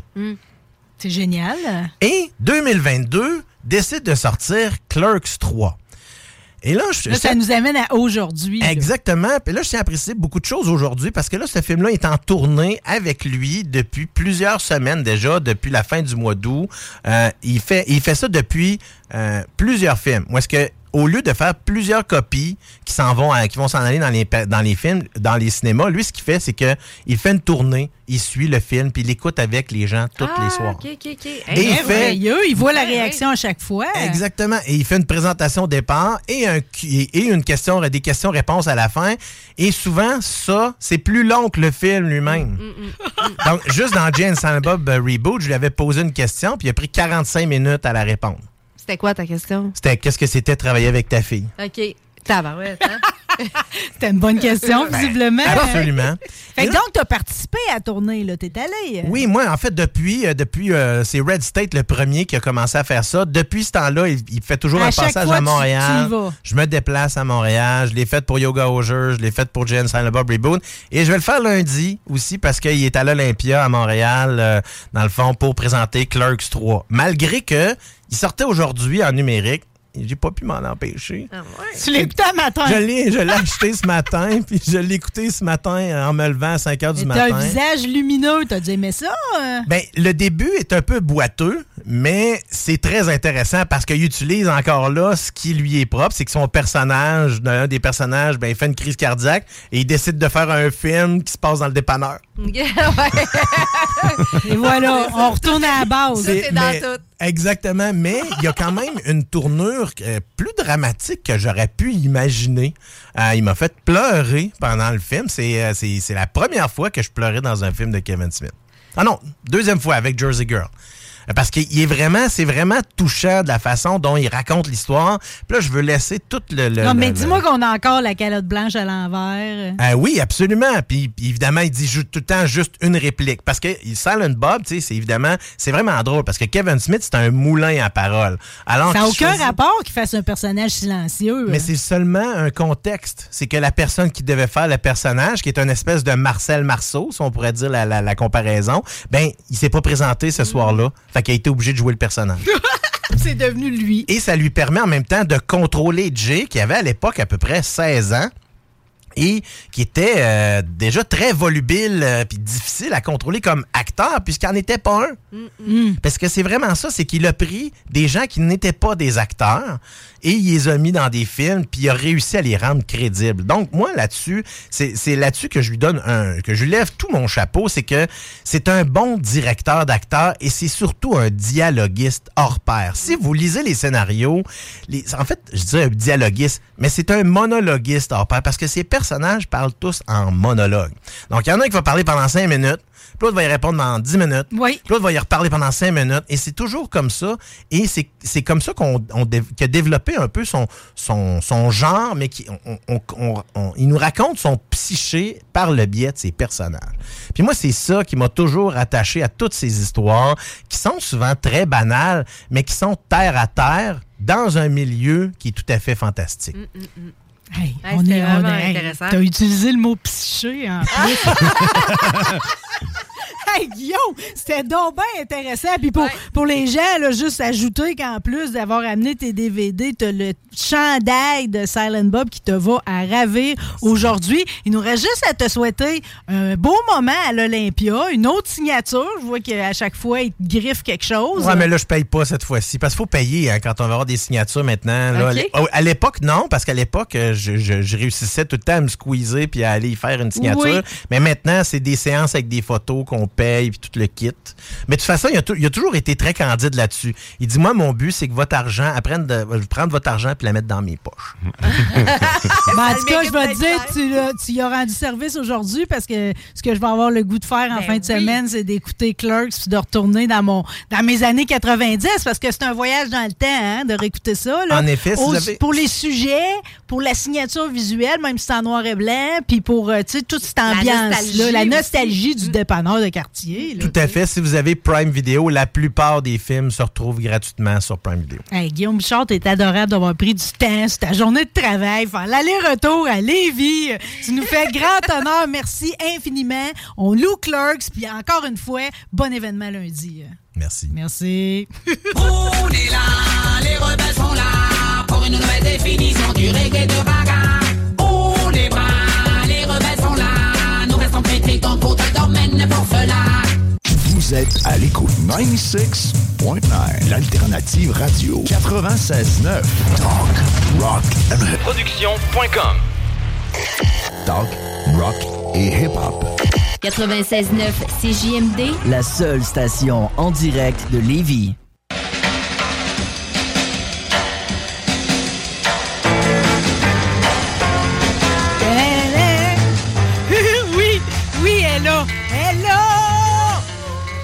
Émission spéciale Pâte de velours avec cette équipe euh, qui est là depuis les tout débuts de Rebelle sur les ondes de CJMD, composée de Catherine Emmanuel La Liberté. Coucou. Guillaume Bouchard vient de nous faire une espèce de speech incroyable, radio-canadien de, de grand chemin de terre. Là. On est allé visiter Kevin Smith. Puis là, on s'en va, si je me trompe pas, dans un studio de TVA, ce qui est vraiment une ben première dans mon cas. Rejoindre Mélissa Paquet. Salut, Mélissa! Salut, ça Hey, va bien? Rends-moi ça. On est-tu vraiment à Ben. TVA, nous autres, là? là? Ouais, là, en ce moment, on est comme dans le studio 4, là, de la caméra 4 qui se trouve euh, à l'extérieur. Puis ici, tu sais, peut-être que vous voyez des fois des analystes politiques ou sportifs. puis il y a tout le matériel ici. Je vais vous amener dehors, moi. Regardez, ben là, c'est sûr que c'est de la radio, mais tu sais, il y a beaucoup de... Ah, je peux pas ouvrir la porte. En tout cas, il y a, il y a beaucoup de matériel là, pour ceux qui nous écoutent en ce moment. Euh, on est dans les coulisses, là. C'est beaucoup plus petit que probablement la plupart des gens l'imaginent. Moi, la seule Mais fois que je suis allée, la seule fois que je Ouais, à TVA, là, c'est quand j'ai fait les auditions. Puis ça, c'était les premières années toutes, parce que c'était encore Rick Salvaille qui animait. C'est quand j'ai fait les auditions pour Occupation Double. Ah, ouais, OK. Ah, Hein? mon Dieu! Ouais, puis je m'étais ramassé la pub TV. Aïe, ma mère, elle capotait. elle dit, Marie! Mais ça ça- veut dire que tu t'étais probablement rendu loin dans le processus là, Ben, pour euh, j'avais vraiment dit de la niaiserie. là. J'avais dit que je cherchais un gars euh, sexuellement évolutif au lit. Puis tout. Hey, je me ramasse dans la pub. Ma mère, voit ça pendant son petit film TVA du Elle était dimanche fière au de matin. toi. Elle avait assez peur de se ramasser à l'écran. Je pense qu'elle était plus paniquée que d'autres choses. Mais en tout cas, c'est la seule fois que je suis allée dans les catacombes de TVA. Toi, tu fais quoi aujourd'hui? Parce que là, c'est dans le fond, c'est comme tu fais mille et un tournages. T'es rendu une officielle de TVA, là. Ouais, là, je travaille plus euh, à temps plein ici. Euh, je suis recherchiste pour l'émission Bien à TVA, mais là, aujourd'hui, je suis au culturel. Fait que je, je fouille les nouvelles culturelles de Québec. Euh, Je viens de rencontrer Émile Proucloutier. Oui. Euh, parce qu'il va faire, euh, il va avoir une pièce à partir de la semaine prochaine sur l'histoire de Gros-Île au théâtre Labordé. Wow. C'est super intéressant comment il a décidé de. ben, puis là, je reprends ses mots de, de, de reprendre des faits historiques, des écrits qu'il a retrouvés aussi par rapport à l'histoire de Gros-Île, puis de faire un, un remix d'archives pour créer cette pièce-là. Puis euh, j'ai aussi parlé un peu plus tôt cette semaine, là, euh, en vue du bulletin de ce soir, avec euh, une artiste de Québec qui a 19 ans, Gabrielle Lapointe. Vous l'avez peut-être vu passer, mais elle va faire Starmania. Donc à Paris, là, elle est dans la grosse troupe et tout ça. Mon fait que c'est c'est à ça que ça ressemble aujourd'hui, mon Ben, quotidien. c'est pas pire, tu te promènes entre la quarantaine des Irlandais qui sont arrivés ici, dans le Hey. temps, puis une fille qui est en train de nous faire honneur de l'autre côté de l'Atlantique. Je sais que tu ça. nous as préparé un sujet, mais tu m'as pas dit c'était quoi, par exemple? Non, c'est ça. Puis en fait, euh, je l'ai. La vie est tellement bien faite parce que ça me ramène tout le temps aux animaux. Mais ce que je voulais vous dire, c'est qu'en pensant que j'allais faire mon, mon travail de TVA, je me disais. Tu sais, l'actualité cette semaine est tellement plate, puis en fait, depuis des semaines, elle est super lourde. Puis là, ça m'a rappelé que j'avais vu une psychologue partager un site de nouvelles où c'est seulement des choses qui font du bien. Puis une des premières nouvelles qui était mise de l'avant était super originale, puis concernait les chiens, puis des- du monde comme Catherine Emmanuel, il y en a un peu partout sur la planète. Donc, Global Goodness. Mais non, mais c'est rassurant de savoir que, que tu existes un peu partout. Oui, c'est Euh, rassurant. Pas. Ouais, c'est ça, je probablement je- Excuse-moi, je je- je Oui, suis pas sûre que c'est rassurant nécessairement. pour- Ah, pour ah, là. est-ce que, regarde, encore une fois, je vais prendre mes yeux pour te regarder. Ok. Tu es une candidate au clonage. Ouais, c'est ça. C'est ça. Surtout. Puis une des premières nouvelles, puis je me disais, hein, c'est vrai, je me suis même pas posé la question. Souvenez-vous, il quelques mois sur Netflix, euh, non, c'était pas sur Netflix, mais tu sais, le documentaire sur Tchernobyl qui est sorti, puis là, euh, c'était ben, un peu romancé, évidemment, parce que c'était plus une série. Puis là, une des premières nouvelles, c'était que sont devenus les chiens de Tchernobyl? Puis il y a des gens qui se sont intéressés finalement au sort de ces chiens-là. Puis évidemment, on parle pas des chiens qui étaient là au moment où euh, il y a eu euh, la grosse crise, la radiation et tout ça, mais bien des chiens qui ont survécu à la tragédie, puis qui se sont accouplés, puis qui aujourd'hui sont encore sur le site qui est hyper radioactif, évidemment, vu ouais. la situation. Wow. Donc, c'est deux vidéastes qui se sont posé cette question-là puis qui ont décidé d'en faire un documentaire euh, qui s'appelle Dogs of Chernobyl, donc on, The Untold Story, et c'est accessible gratuitement sur YouTube si vous voulez aller taper ça. C'est une quarantaine de minutes puis c'est super pertinent. J'ai regardé les premiers instants puis je vais assurément continuer mon visionnement, mais ça donne beaucoup d'espoir finalement à l'humanité, puis aussi ça montre à quel point les animaux sont des êtres qui s'adaptent de façon merveilleuse, puis qui réussissent malgré tout ce qui paraît euh, impossible à survivre, puis à trouver des méthodes finalement pour pouvoir euh, continuer à s'accoupler. Le va inspirer les chiens se rendent rarement jusqu'à 5 ans, mais ce qui est étonnant, c'est que c'est pas dû à la radiation, à, à la radioactivité du lieu. Ah, ben c'est étonnant. Ben moi, je vais te dire, je l'ai vu, la série Tchernobyl. Moi, je pense qu'elle est disponible sur Crave. Ah oui, c'est drôle que tu me parles de ça parce que c'est comme. euh, c'est vraiment une série extraordinaire. Il faut le voir pour comprendre toute la mentalité russe, là, pareil, Mm. parce que, tu sais, en cours de route, ils savent ce qui s'en vient. Tout le monde est dans le déni ou bien essaye de tricher parce que tu as tout le temps le, le- le KGB puis tout. Tout le monde se fait des peurs. Mais quand finalement le pire est arrivé, là, puis que, tu sais, il là, faut, faut, faut gérer ça, OK? Euh, Là, t'as t'as ceux qui vont aller se sacrifier, hein? Ils vont vivre à peine une dizaine de minutes là, pour aller tirer une chaudière d'eau, finalement, dans la centrale nucléaire qui est en train de brûler. Mais dans tous ces sacrifices humains-là, là, j'ai vraiment trouvé, j'en reviens aux animaux, que le pire rôle, là, c'est ceux qui, justement, vont se faire attribuer le rôle d'aller tuer les animaux qu'ils vont voir Oh sur le God. territoire parce qu'ils savent que dans la descendance, probablement après ça, c'est comme ils sont irradiés, ces animaux-là. C'est un grand drame. Fait que c'est, non seulement ça me rend heureuse que tu nous parles de ça puis que je sache qu'il y a une généalogie, finalement, de ces chiens-là, mais ça veut dire qu'il y en a qui ont survécu, justement, à ces assassinats-là, euh, puis qu'il y a une descendance de ça. Et que c'est beaucoup moins troublant que tu le penses et que les gens le, le pensent aussi. Ben, si on se ramène dans l'histoire, c'est qu'on a été obligé de laisser traîner nos, ben, laisser- abandonner nos animaux, mais les gens croyaient retourner à leur domicile trois, quatre jours plus tard. Ben Fait oui. que les chiens se sont, il y en avait qui étaient possiblement attachés dans les, dans les maisons et tout ça. Fait que ça, c'était vraiment horrible. Mais là, ceux qui ont réussi à survivre finalement à, tout ce qui s'est passé dans les rues de tout ça, on se rend compte en, en- en étudiant sur eux puis en regardant qu'est-ce qui se passe que c'est seulement leur pelage qui a un peu de radioactivité puis qu'un simple bon bain leur permet d'être des chiens complètement normaux, même qu'ils sont ouverts à l'adoption, tu sais, ils tentent de les attraper. Un des premiers objectifs de, de ce- cette mission-là, en sachant euh, qu'est-ce qui était devenu de ces chiens-là, ben, on a découvert qu'il existait des programmes et tout ça qui en prenaient soin, mais un des un des objectifs du programme, c'est d'abord de les stériliser, mais ensuite de les faire adopter par des familles, entre autres ukrainiennes, mais aussi dans l'Europe, là, pour ceux qui sont intéressés. Hey, c'est quand même difficile. à- On n'aurait jamais pensé ça. Là. Non. Tu sais, tu comprends parce qu'ils se nourrissent quand même de, de, de ce qu'ils trouvent euh, sur les lieux. Fait que tu peux pas t'imaginer que c'est uniquement en surface comme ça, ce qui, est, ce qui est malgré tout quand même une excellente nouvelle. Parce que tu vois, moi, ce genre de documentaire-là, là, je pense que j'aurais. Je suis comme tellement sensible par rapport à ces choses-là qu'on dirait qu'il y a des choses que je suis pas capable de regarder. Fait que tu le présentes de cette façon-là, c'est beaucoup plus lumineux que ce que j'aurais pu imaginer finalement. Là, c'est vrai que ça. T'as réussi à nous virer ça en Ouais. bonne nouvelle. Ben oui, puis c'est le but du site web que, que j'ai consulté. Aujourd'hui, c'est pas la bonne nouvelle TVA, c'est la bonne nouvelle, c'est JM2. Ouais, c'est parfait. Puis, tu sais, le, le programme qui s'appelle Dogs of Chernobyl, il a été lancé en 2016. Puis, le projet avait vraiment comme mission, comme je vous disais, de contrôler la population puis aussi de prodiguer des soins. Mais juste pour vous donner une idée, là, euh, au départ, on parlait de plus de- d'un millier de chats errants dans cette zone-là. En 2019, ils étaient moins de 600, puis ça ne cesse de, de diminuer. Fait qu'il y a vraiment de l'espoir. Là, on parle quand même d'il y a quelques années, mais c'est fou, là, les gens peuvent finalement les adopter, ces animaux-là, puis on, on les visite. Il y a des ouvriers encore qui sont appelés à aller, si on veut, se sacrifier d'une certaine façon, mais avec de l'équipement, mais on leur met de l'eau et tout ça. Et contrairement à ce qu'on peut penser, c'est pas la radioactivité qui met le plus les chiens en danger, c'est vraiment le froid glacial qu'on a dans ce territoire-là. Donc, on essaie de leur faire des abris et tout ça pour ceux qu'on n'est peut-être pas capable d'approcher facilement, puis qui continuent à se, à se reproduire. On parle d'un peu plus de 60 là, en ce moment des chiens qui seraient euh, stérilisés pour éviter qu'ils puissent se reproduire.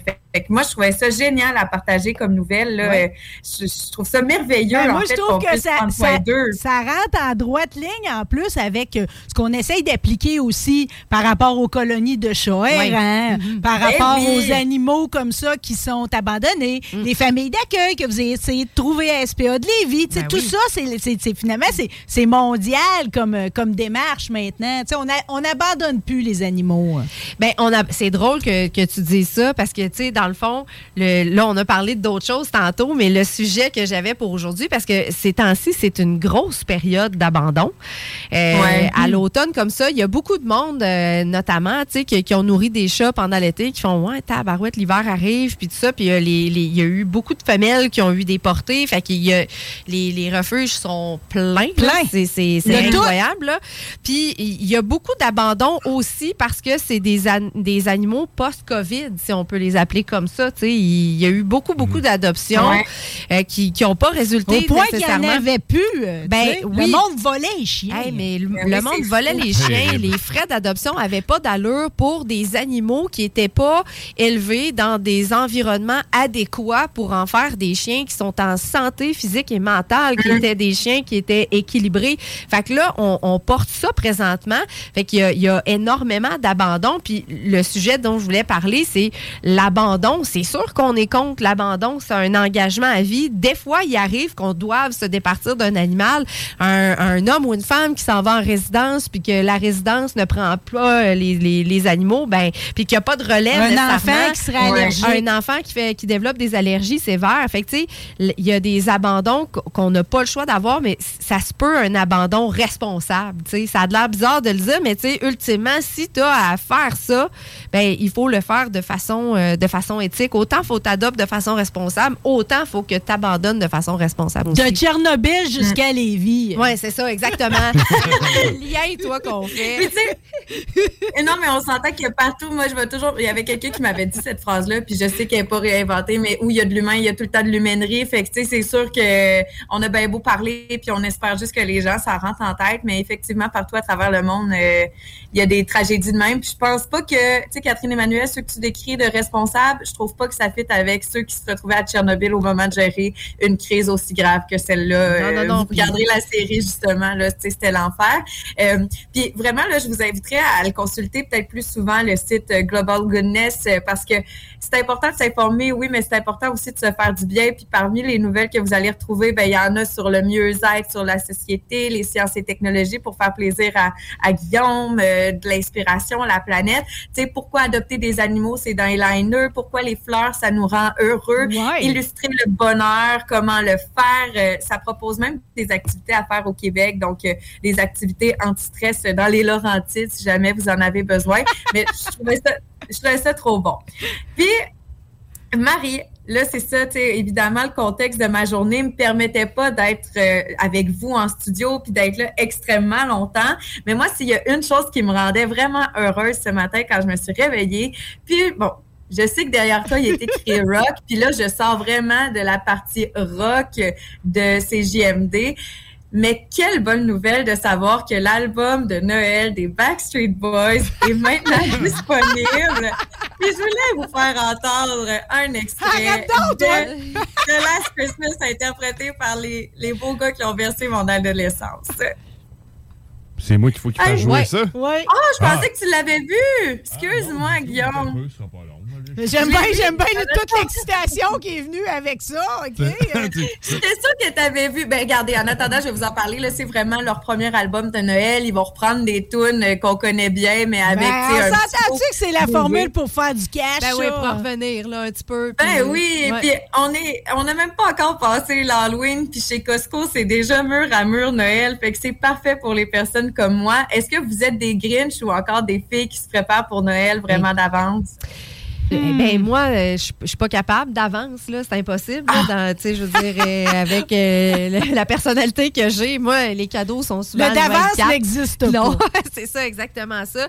Mais j'aime Noël, je suis pas Grinch. là. J'adore Non. Noël, puis tu sais, j'aime la musique de Noël, puis euh, tout ça là. Mm-hmm. Mais je suis vraiment pas, euh, je suis vraiment pas à avoir fait mes bonnes Noël au mois d'octobre. J'aime les couleurs ouais. de mon sapin de Noël parce que j'ai encore des vieux globes vintage. Ah Ça, oui. ça me rend heureuse, vraiment. Je dépense plus d'énergie, mais ces couleurs-là viennent jouer sur mon petit cervelet, c'est bien certain. Ah ouais, les vraies grosses ampoules. Les vraies grosses Ah ampoules oui. que, j'alterne. J'alterne bleu, vert, rouge, rose, blanc. Ah bleu, ouais, hein. vert.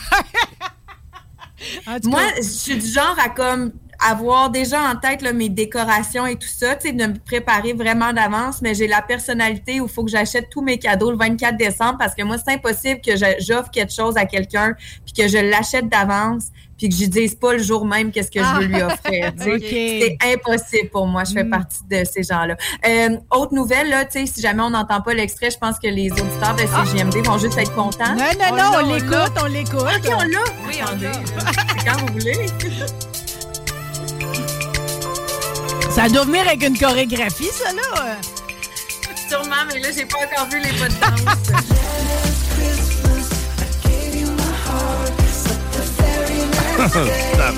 Get it away.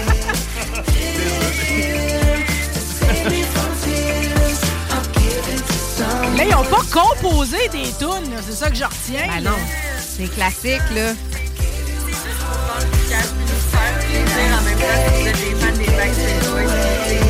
OK, on va baisser les Backstreet, on va se remettre, Mélissa, là. Ouais, on n'entendait plus ce que tu disais. Que- ouais, j'ai manqué ta dernière phrase, Mélissa. Non, non, ben je disais, c'est sûr qu'ils n'ont rien inventé. Puis comme vous l'avez dit tantôt, c'est probablement juste pour faire de l'argent qu'ils ont sorti ça. Mais le cover est bien réussi. Les gars sont parfaitement dans la vibe. Puis si vous avez un petit plaisir coupable pour les Backstreet Boys, ben je vous invite à déjà vous mettre dans l'ambiance du temps des fêtes avec eux. Pourquoi pas, dans le fond?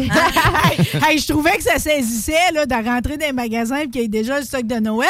Mais dans le fond, pourquoi pas en parler tout de suite aujourd'hui? T'as raison. On commence ça tout de suite. Je me suis demandé d'ailleurs dans mon ramassage d'automne si je devrais pas sortir tout de suite le stock de Noël. Ben, tant qu'à. Pourquoi pas? Tant qu'à, tu sais. Oh, ouais, gâtons-nous. là. Tu sais, L'Halloween, ça dure une journée. Là. Décorer pour l'Halloween, Ouais. c'est beaucoup d'efforts. Puis là, je me cherche une perruque d'Olivia Newton-John, on dirait que son BO partout. OK, tabarouette. bon, tout le monde veut y rendre hommage. En tout cas, ça, c'est pour mon Ben, Halloween. tu peux te faire des, blou- des petites bouclettes, là. Tu te remontes ça avec des bob épines, ça va marcher. Ouais, avec une smoke dans la gueule, c'est sûr, je vais faire la bad Sandy Olsen. ça va marcher. Ouais. Ça va Euh, marcher comme ça. Hey, merci beaucoup. On avait-tu un dernier, un, un dernier, une dernière suggestion ou un dernier élan d'amour? Ben, c'est un peu moins agréable peut-être à dire, mais euh, on a appris, puis je ne sais pas si vous en avez parlé en début d'émission, mais que l'acteur britannique Robbie Coltrane était décédé. Non. Euh, donc, Hagrid de, de Harry Potter euh, n'est plus. Il est décédé aujourd'hui à l'âge de 72 ans. C'est ce qu'ont rapporté plusieurs médias britanniques. Puis je trouve qu'on peut pas passer à côté Non, parce que tu pourquoi Hagrid, on a, on a tous rêvé de le coller puis de, de l'avoir comme protecteur. Sais-tu pourquoi qu'on peut pas passer à côté? Parce que Hagrid, il y avait un chien qui s'appelait Croque-Dur, euh, puis que Croque-Dur, c'était un Raoul, mon chien, qui, qui est feu Raoul. Oui. C'était, tu sais, quand j'avais à dire qu'est-ce que c'est qu'un montagne nave, je disais toujours, mais c'est le chien d'Hagrid. Fait que c'est à ça que ça me fait penser aujourd'hui. Rest in peace. Ah, t'es donc bien fine. Ben, tu sais, tu vois, tu dis les affaires qui font du bien à l'âme. Tout est un bouillon de poulet en tout temps, mais Mais ça hein? Paquette, là. Ben oui, mais C'est tellement comme le plus beau compliment qu'on m'a dit depuis longtemps. Ouais, Parce que, y a une journée qui fait froid, là, comme t'es, je sais pas, t'es au stade Télus, euh, au Rouge et Or, puis là, il, y a- il fait froid, là, tu sais, tu ressens l'humidité dans tout ton corps, peu importe comment t'es habillé. Il y a rien de mieux qu'un petit bouillon de poulet dans une tasse de stéromousse. Ben là, c'est clair et net, là. Qu'on t'aime, Mélissa. Merci infiniment. Bon tournage côté de TVA, puis on savoure l'écran chaque fois qu'on te voit. Merci, femme Vous lumineuse. êtes le 7-up de ma vie quand j'ai mal au cœur, le grit cheese quand j'ai besoin de réconfort. C'est bon. Bon, on va gomme quand je pue de la gueule. le Jack Daniels quand je veux me saouler. On t'aime, on va se quitter d'ailleurs. On va aller en pause. Avec ta tes- toune. Avec ta toune. Ben oui. Bye, bon après-midi. Bye,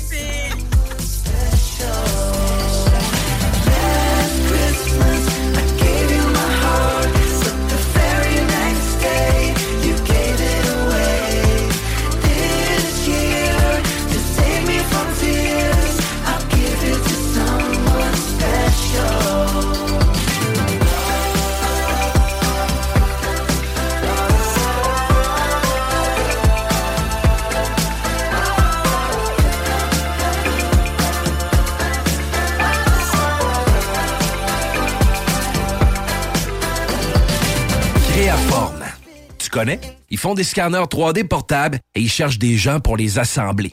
Arrête de dire que t'as pas les compétences pour travailler dans la haute technologie. Ils vont te former. Puis en échange, tu vas avoir un horaire flexible, un plancher de production propre, calme, des gestionnaires à l'écoute, une belle ambiance, foyer, barbecue, terrain de volée, baby-foot, gym moderne, 5 à 7, une confiance et des avantages dès le jour 1. Créaforme, tu travailles pour eux et eux, ils travaillent pour toi. tzcapital.com L'alternative radio.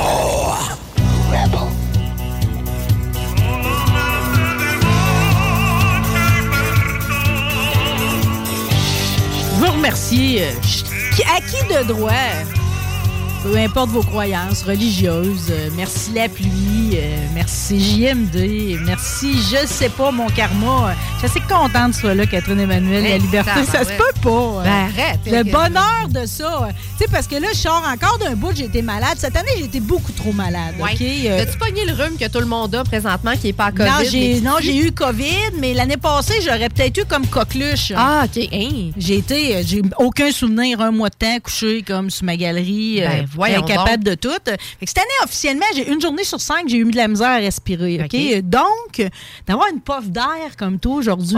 Oh, Euh, c'est un cadeau inestimable. Puis même, tu sais, tu le sais, au début de tout, quand je suis tombée malade, je t'ai écrit. Oui. Puis tu m'as dit, on dirait que je sens que t'as peur. Oui. Je l'avais la peur. Ouais. Parce que là, tu sais, un mois plus tard, je râle encore. Puis je me souviens que, tu sais, à un moment donné, là, dans ma maladie, là, je souhaitais rien qu'une affaire. C'était que ma grand-mère me prenne dans ses bras, puis, puis d'avoir un moment avec toi. Ah, mais mon Dieu. Ouais, je te le dis, je te le dis parce que tu es ressourçante, le doux plaisir de fréquenter du monde intelligent. OK? Euh, Puis puis- puis tout, puis tout, OK? Euh, juste parce que tu es bonne en français puis que c'est rendu rare de se faire corriger sur quelque chose. Quand je dis équipe patte de velours, euh, ce qui Oui. étaient les gens aujourd'hui qui ont passé dans cette émission, Oui. velours, je mets-tu un S? Non, j'en mettrai pas. Je, n'ai mis un, j'y ai pensé, je, je vais y demander, là. Ah, je vais être obligée de vérifier ça. Mais d'après moi, pas. non, euh, parce que c'est le velours. Mais du velours, ça prend toujours un S. Ah, ça, ça, ça, ça me réglerait mon trouble. Le velours avec un S. Toujours. Hein. T'as bien fait de mettre un S. Ça, je disais, ça en prend un S. Ouais. c'est pas ça que je disais non? OK. Hey, mais attends un peu, là. Tu peux pas me, me- me lancer des éloges comme ça sans que ça revienne. Mais non, arrête, on a Non. des sujets. Ouais, je sais qu'on a des sujets, mais celui-là en est un. Tu sais, euh, c'est un, un bonheur euh, partagé, là. Tu sais, dans la vie, rencontrer des humains d'exception comme toi, c'est rare.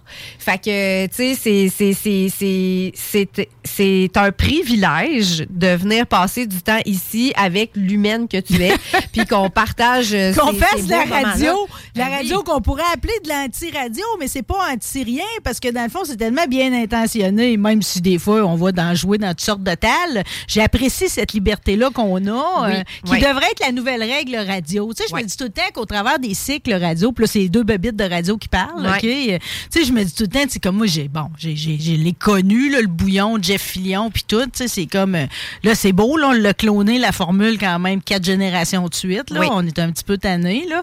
Euh, je me dis, il faudrait qu'il y ait une suite à ça, tu sais, de la radio de contenu, mais amenée autrement. J'aimerais tellement ça qu'on puisse comme ça, faire ça, pas juste ici, là, que d'autres puissent aussi profiter de ça. Toi, comme artisan, je suis certaine que tu aurais aimé ça, d'avoir cette liberté-là Ben qu'on oui. a ici, là, Oui. présentement. Oui, sauf que, tu sais, euh, ça, ça fait partie d'une industrie qui, qui vient aussi avec euh, le côté des ventes. Fait que, tu sais, pas que je l'espère pas, c'est juste que je, je, je le vois pas nécessairement se présenter. Non, mais non plus, je le vois pas au loin, là. Là où je vois que ce genre de liberté-là, c'est plus dans les podcasts. Tu sais, Mm. présentement, ça sort un petit peu plus, euh, puis il y en a qui sont plus euh, formatés que d'autres, là, ça c'est sûr et certain.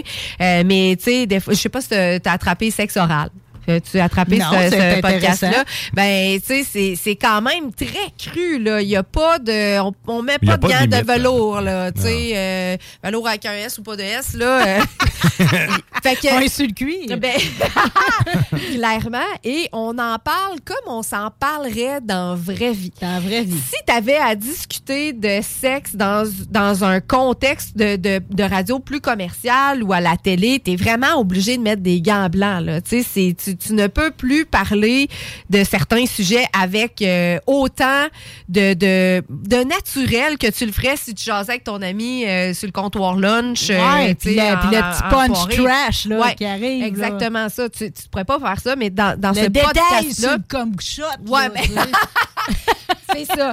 Est-ce que le détail est, est toujours. Tu sais, c'est drôle, j'avais cette conversation-là avec mon associé l'autre fois. J'étais comme, tu sais, des fois, je trouve que c'est beaucoup parce que, tu sais, c'est très, très, très graphique. Euh, mais sauf que, tu sais, je trouve rafraîchissant l'idée d'être capable d'avoir des propos totalement. Oui, c'est ça, Je soi-même. me souviens qu'au début de tout, là, parce que moi, j'ai pas étudié là-dedans, rien de ça. Ah, ben c'est comme oui. on s'est fait garrocher, mettons, Ouais, dans ce métier-là. C'est comme, euh, comme te faire tirer au bout du quai, là, nage. Ouais. euh, OK. euh, mais c'était déstabilisant. Puis beaucoup de gens pensaient que j'étais pas intelligente ou, une stupide parce que j'avais un accent. Puis tout, parce que justement, je suis pas allée en onde avec une façon de parler Qui était pas la radio-canadienne. C'est ça, tu sais, j'ai pas, j'ai pas fait un cours. Je me souviens d'avoir voulu faire un cours d'addiction, puis finalement, ça m'hypothéquait trop au niveau de mon langage. Tu sais, Ouais. j'étais pas capable. Je, sais, je veux pas l'enlever le bout de temps d'une paix. Tu sais, c'est important pour moi pour raconter mes histoires. Je n'ai besoin. Euh. c'est toi. Moi, c'est toujours ce que j'ai le plus aimé de toi. Tu sais, m- même, je veux dire, depuis qu'on depuis qu'on se connaît, c'est pas un bout quand même qu'on se connaît. Nous, on, s'est connus euh, avec Hugo Langlois. J'étais allée qui à tes travaillait- noces. Ouais, oui, exactement ça. Puis, euh, tu sais, mais même avant ça, on se voyait dans, on se voyait dans les sorties des fois. Puis, Oui. euh, puis, tu sais, je veux dire, moi, c'est toujours chose que j'ai apprécié. Le monde que j'apprécie le plus en ondes, c'est les gens qui ont pas de soute. Tu sais, les gens qui sont exactement ce qu'ils sont, puis tu as l'impression que hors d'onde puis en onde, c'est exactement la même personne. Puis aller, moi, de bord, les, les, euh, les accents, euh, je trouve que c'est la couleur d'une personne. Mm. Euh, J'adore les accents de partout. Faut pas que ça disparaisse, Faut pas que ça accents. disparaisse. Non, non, exactement ça. Fait que, tu sais, moi, pour moi, ça, ça n'a jamais été un enjeu, mais je suis certaine que dans un milieu euh, ultra euh, rigide là, de, de, de Mm. radio, comme la télé, à un moment donné, la diversité corporelle, c'est assez nouveau, là. On s'entend-tu, là? Si t'étais un moindrement trop ronde, là, avant, là, c'est pas vrai qu'on te, on te voyait, Non, là, non, ta part- carrière était limitée. La costumière avait pas grand-chose pour toi ben, sur le rack. C'est exactement ça. Fait que, ça peut être un peu la même affaire pour toi, dans le fond, euh, Mm. t- ton accent ou les gens qui, qui pouvaient penser que tu n'étais pas intelligente, alors qu'au contraire. Mais ben, en tout cas, je- j'essaye de me dépanner avec ce que j'ai, là. Eh, Mettons, je non, non, sors, mais là. ultra cultivée, curieuse, euh, tu sais, je veux dire, c'est- typiquement toi, puis en plus colorée, euh, puis totalement euh, assumée. Fait que, tu sais, ça, euh, c'est c'est quand même Mais assez c'est rare. le message, c'est pareil que des fois, on peut se faire traiter de stupide sans qu'on le soit. C'est que, tu sais, des Sans que ça soit justifié, Sans là. que ça soit justifié. On Totalement. les envoie promener, d'ailleurs, au passage. Tu as mentionné euh, ton associé, euh, Martin. Oui. Martin Renault, euh, un homme fabuleux. Euh, il m'a fait rire, là, avec euh, sa petite vidéo où ce qu'il y a comme, il est comme en train de travailler. Il y en a plusieurs. il est tout le temps en train de travailler, soit en train de passer ses mains par-dessus une grosse boulette de Boulette, chat.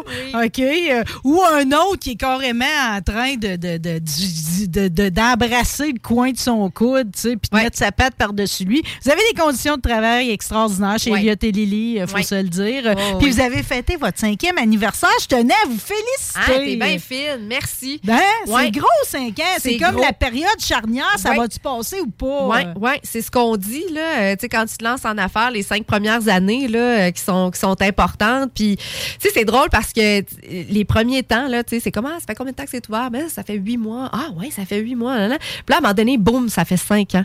Tu sais, c'est c'est comme si ça a été vite, puis en même temps, ça, ça a quand même. Ça, Mais vous êtes tellement bien placés. Des fois, Ouais, je me dis bien ça. C'est comme entre un chocolat favori, une boutique keto, t'as un sex shop. Oui. C'est comme tout est autour. Là, On a un boulanger en plus maintenant, là, au Ah, bonheur des pains. Tu sais, là. C'est comme Oh. tu, dra- tu dragues plein de monde de Oui. plein d'univers. Oui. Puis en plus, toi, tu vas te promener avec euh, Guigui, là, Guimauve, Oui. votre, euh, votre, votre vedette. Ouais, ouais, on le promène en harnais. Je l'ai vu au sex shop l'autre jour, ça Oui. m'a fait rire. Il est vraiment rentré dans le sex shop pour vrai. Tu sais, il y a des mannequins là, dans la vitrine avec des choses de plumes puis tout là, puis il faisait comme un chat, genre il se frottait ces mannequins là, c'est spectaculaire. On a d'ailleurs fait une story sur Instagram avec ça là. Mais j'ai un spot de rêve. D'ailleurs, tu sais, On est euh, à Saint-Nicolas, là, pour ceux qui sont on est à. Saint-Nicolas sur euh, la route des rivières la porte à côté du chocolat favori là. Puis euh, tu sais, Un petit peu trop la porte à côté. là. Ben- ça, ça finit tout le temps que je vais chercher de quoi, mon herbe à chat. C'est ça. Puis un cornet, là. Jamais un sans l'autre. Nous autres, on est devenus comme un- une activité familiale. Puis la façon de faire des gens, t'sais, avec le temps, on finit par le savoir, c'est qu'ils viennent d'abord chez Elliot et Lily. Puis pour les sortir de l'espace chat, les enfants, c'est comme, bon, on va aller chercher un cornet. Là, ça marche. Parce que dans l'espace chat, euh, Oui. tu sais, puis quand, tu sais, comme là, dans les dernières semaines, t'as annoncé beaucoup de minous. OK? Ouais, ouais, ouais, on en a puis, euh, beaucoup. De tous les genres. OK? Ouais. Certains qui ont dépassé très lourd. D'autres, c'est des chatons encore. un chat de 19 ans. Ah, Il il a trouvé? Oui, il a trouvé. Il venait avec son frère. Il fallait adopter les deux. On s'entend que 19 ans, là, tu sais, c'est- c'est très, très incertain. Là. Ouais. Puis euh, on, a, on a les gens, on a une communauté de rêves, en fait. Là. On pourrait pas rêver d'un meilleur engagement. Puis, tu sais, quand ils se font adopter, ces chats-là, là, hey, on poste une publication avec la photo. Là, les gens commentent, puis tu sens qu'ils sont contents pour vrai. J'en fais pour partie. le chat. Je suis tellement Ouais. contente, moi aussi, à chaque fois. Ouais, ouais. Chaque fois. C'est comme, c'est beau, c'est humanitaire. Mais c'est ça, je me demandais, parce que là, dans le fond, les dernières fois, tu as annoncé beaucoup. Sont-tu toutes dans l'espace central de votre boutique? Quand ça se peut, oui. Quand c'est pas possible, on a tout le temps des, des plans B. Là. On n'a pas le choix parce que, tu sais, à la base, un chat, là, c'est pas, euh, c'est pas grégaire. Là. Ça se tient pas nécessairement en groupe. Là. Ça n'a pas besoin d'amis. Tu sais, des fois, les gens C'est- viennent, ah, je, veux, je viens chercher un ami pour C'est mon plus chat. solitaire que ce qu'on se fait Ben croire. oui. Puis d'ailleurs, ça, ça nous a pété notre bulle là, au début. Quand, euh, tu sais, nous autres, on était très pays de Calinours aussi, là, au départ, quand on a vu notre projet. Là, puis on est allé suivre des formations quand même assez intensives de comportement félin. Puis quand on est sorti de là, on a fait euh, qu'il y ait une chance qu'on a fait cette, cette formation-là. On n'aurait pas pu autrement, tu sais, autrement, là. Coordonner tout ça pour que ça marche. Ben, puis bien répondre aux besoins du chat qui passe chez nous le temps qu'il est là. Puis, puis qui, qui est déjà, tu sais, parce que lui, un chat, c'est territorial. Fait que Ouais. déjà, il part, de- il, était abandonné. Ou, Exact. tu sais, il a déjà. Stress. Il est déjà stressé au Oui. cube. Oui. Euh, Là, il est parti de quelque part. là, il aboutit chez vous. Puis pour juste un temps, il y a Oui. plein d'odeurs. Exactement. Il y a d'autres chats. euh, tu sais, fait que c'est pas, c'est pas confortable nécessairement pour eux, même si ça a l'air d'être un paradis pour chats. C'est quand même une grosse adaptation. Mm. Puis, euh, tu sais, tantôt, Mélissa parlait de la résilience des animaux. C'est fou, nous autres, à quel point on voit des animaux Ah oui, c'est beau. résilients. Des petits poquets, là, que tu connais un peu leur passé parce que tu sais qu'ils proviennent d'une saisie puis qu'ils savaient pas d'allure les conditions puis que finalement, c'est le chat le plus colleux du monde. Puis tu te dis, mais mon Dieu, Il toi, l'apprécie. tu aimes encore l'humain tabarouette que ça vient directement te jouer dans le cœur, c'est fou. Puis c'est- c'est- cet espace-là, ben au départ, quand on est arrivé là-bas dans cette formation-là, on a comme compris que ça prend un, un- un espace particulier. Euh, il y a un nombre maximum de chats qu'on peut avoir dans cet Ben, espace-là. c'est un peu ce que je me questionnais parce que, tu Ouais. sais, je veux dire, c'est super, là. Ouais. Puis pour les gens qui sont jamais allés, si jamais vous voulez adopter, adoption responsable, ben, tu peux aller passer du temps là. Moi, Oui. ce que- ce que j'aime à la boutique, c'est regarder, OK, comme j'étais à l'aquarium, la madame qui est assise à terre qui est Oui. en train de vivre un moment avec un des chats, là. Ben oui, ben oui. Puis tu sais, nous autres, on Tu vois si ça, ça connecte ou pas, là. Tu vois si ça connecte ou pas. Puis c'est pour cette raison-là qu'on fait, euh, qu'on propose cette expérience d'adoption-là. Parce que, tu sais, c'est sûr qu'on n'aura jamais de garantie sur la personnalité du chat. Tu sais, tu peux pas me dire, moi, je veux un chat colleux qui va dormir avec moi. Je vais te dire, tu sais, je- peux pas te promettre ça. Il faut que tu l'aimes tel qu'il est et non pas pour ce que tu voudrais qu'il soit. C'est sûr qu'on peut avoir quand même une bonne idée de la personnalité du, du, du chat. là. J'ai Belzy ces temps-ci, c'est une petite poulette, mais ça n'a aucun bon sens. Tu rentres, elle vient sur toi, elle puis elle veut juste se faire flatter, puis tu sais, elle est comme vraiment dans, dans, notre bulle. C'est sûr que c'est une, une petite poulette qui est vraiment adorable. Puis quand tu rentres, tu vis cette expérience-là avec ce, ce chat-là, ben c'est différent que si, mettons, le chat est en cage ou que tu sais que tu peux pas avoir de contact avec. Il y a des refuges qui n'ont pas le choix parce qu'ils n'ont pas nécessairement l'espace. Oui, mais c'est difficile de sentir la personnalité. Oui, oui. C'est beaucoup plus précis. D'ailleurs, dans vos descriptifs, très colorés, faut-il le dire. OK, c'est comme si je lisais une BD. Là. Euh, c'est comme je saisis tout de suite l'essence. Le, le chat, il est comment. Puis, puis, puis t'es pas obligé de- de- d'aimer son genre. C'est comme un jour, quelqu'un va tomber sous le charme, par exemple. Puis on est, tra- on est très On transparent. ça. Oui, puis tu sais, on est très transparent dans le sens que si le chat a un caractère de bouc, c'est sûr, je le dis. Tu sais, je veux dire, Oui, il y a oui, quelqu'un euh. qui va vouloir adopter le chat le plus difficile à faire adopter, puis tu sais, elle, là, si tu la touches, là, c'est sûr qu'elle te Mais croque. avoue que ça, ça, ça fait du bien tu sais, Ben à l'humanité de sentir ça.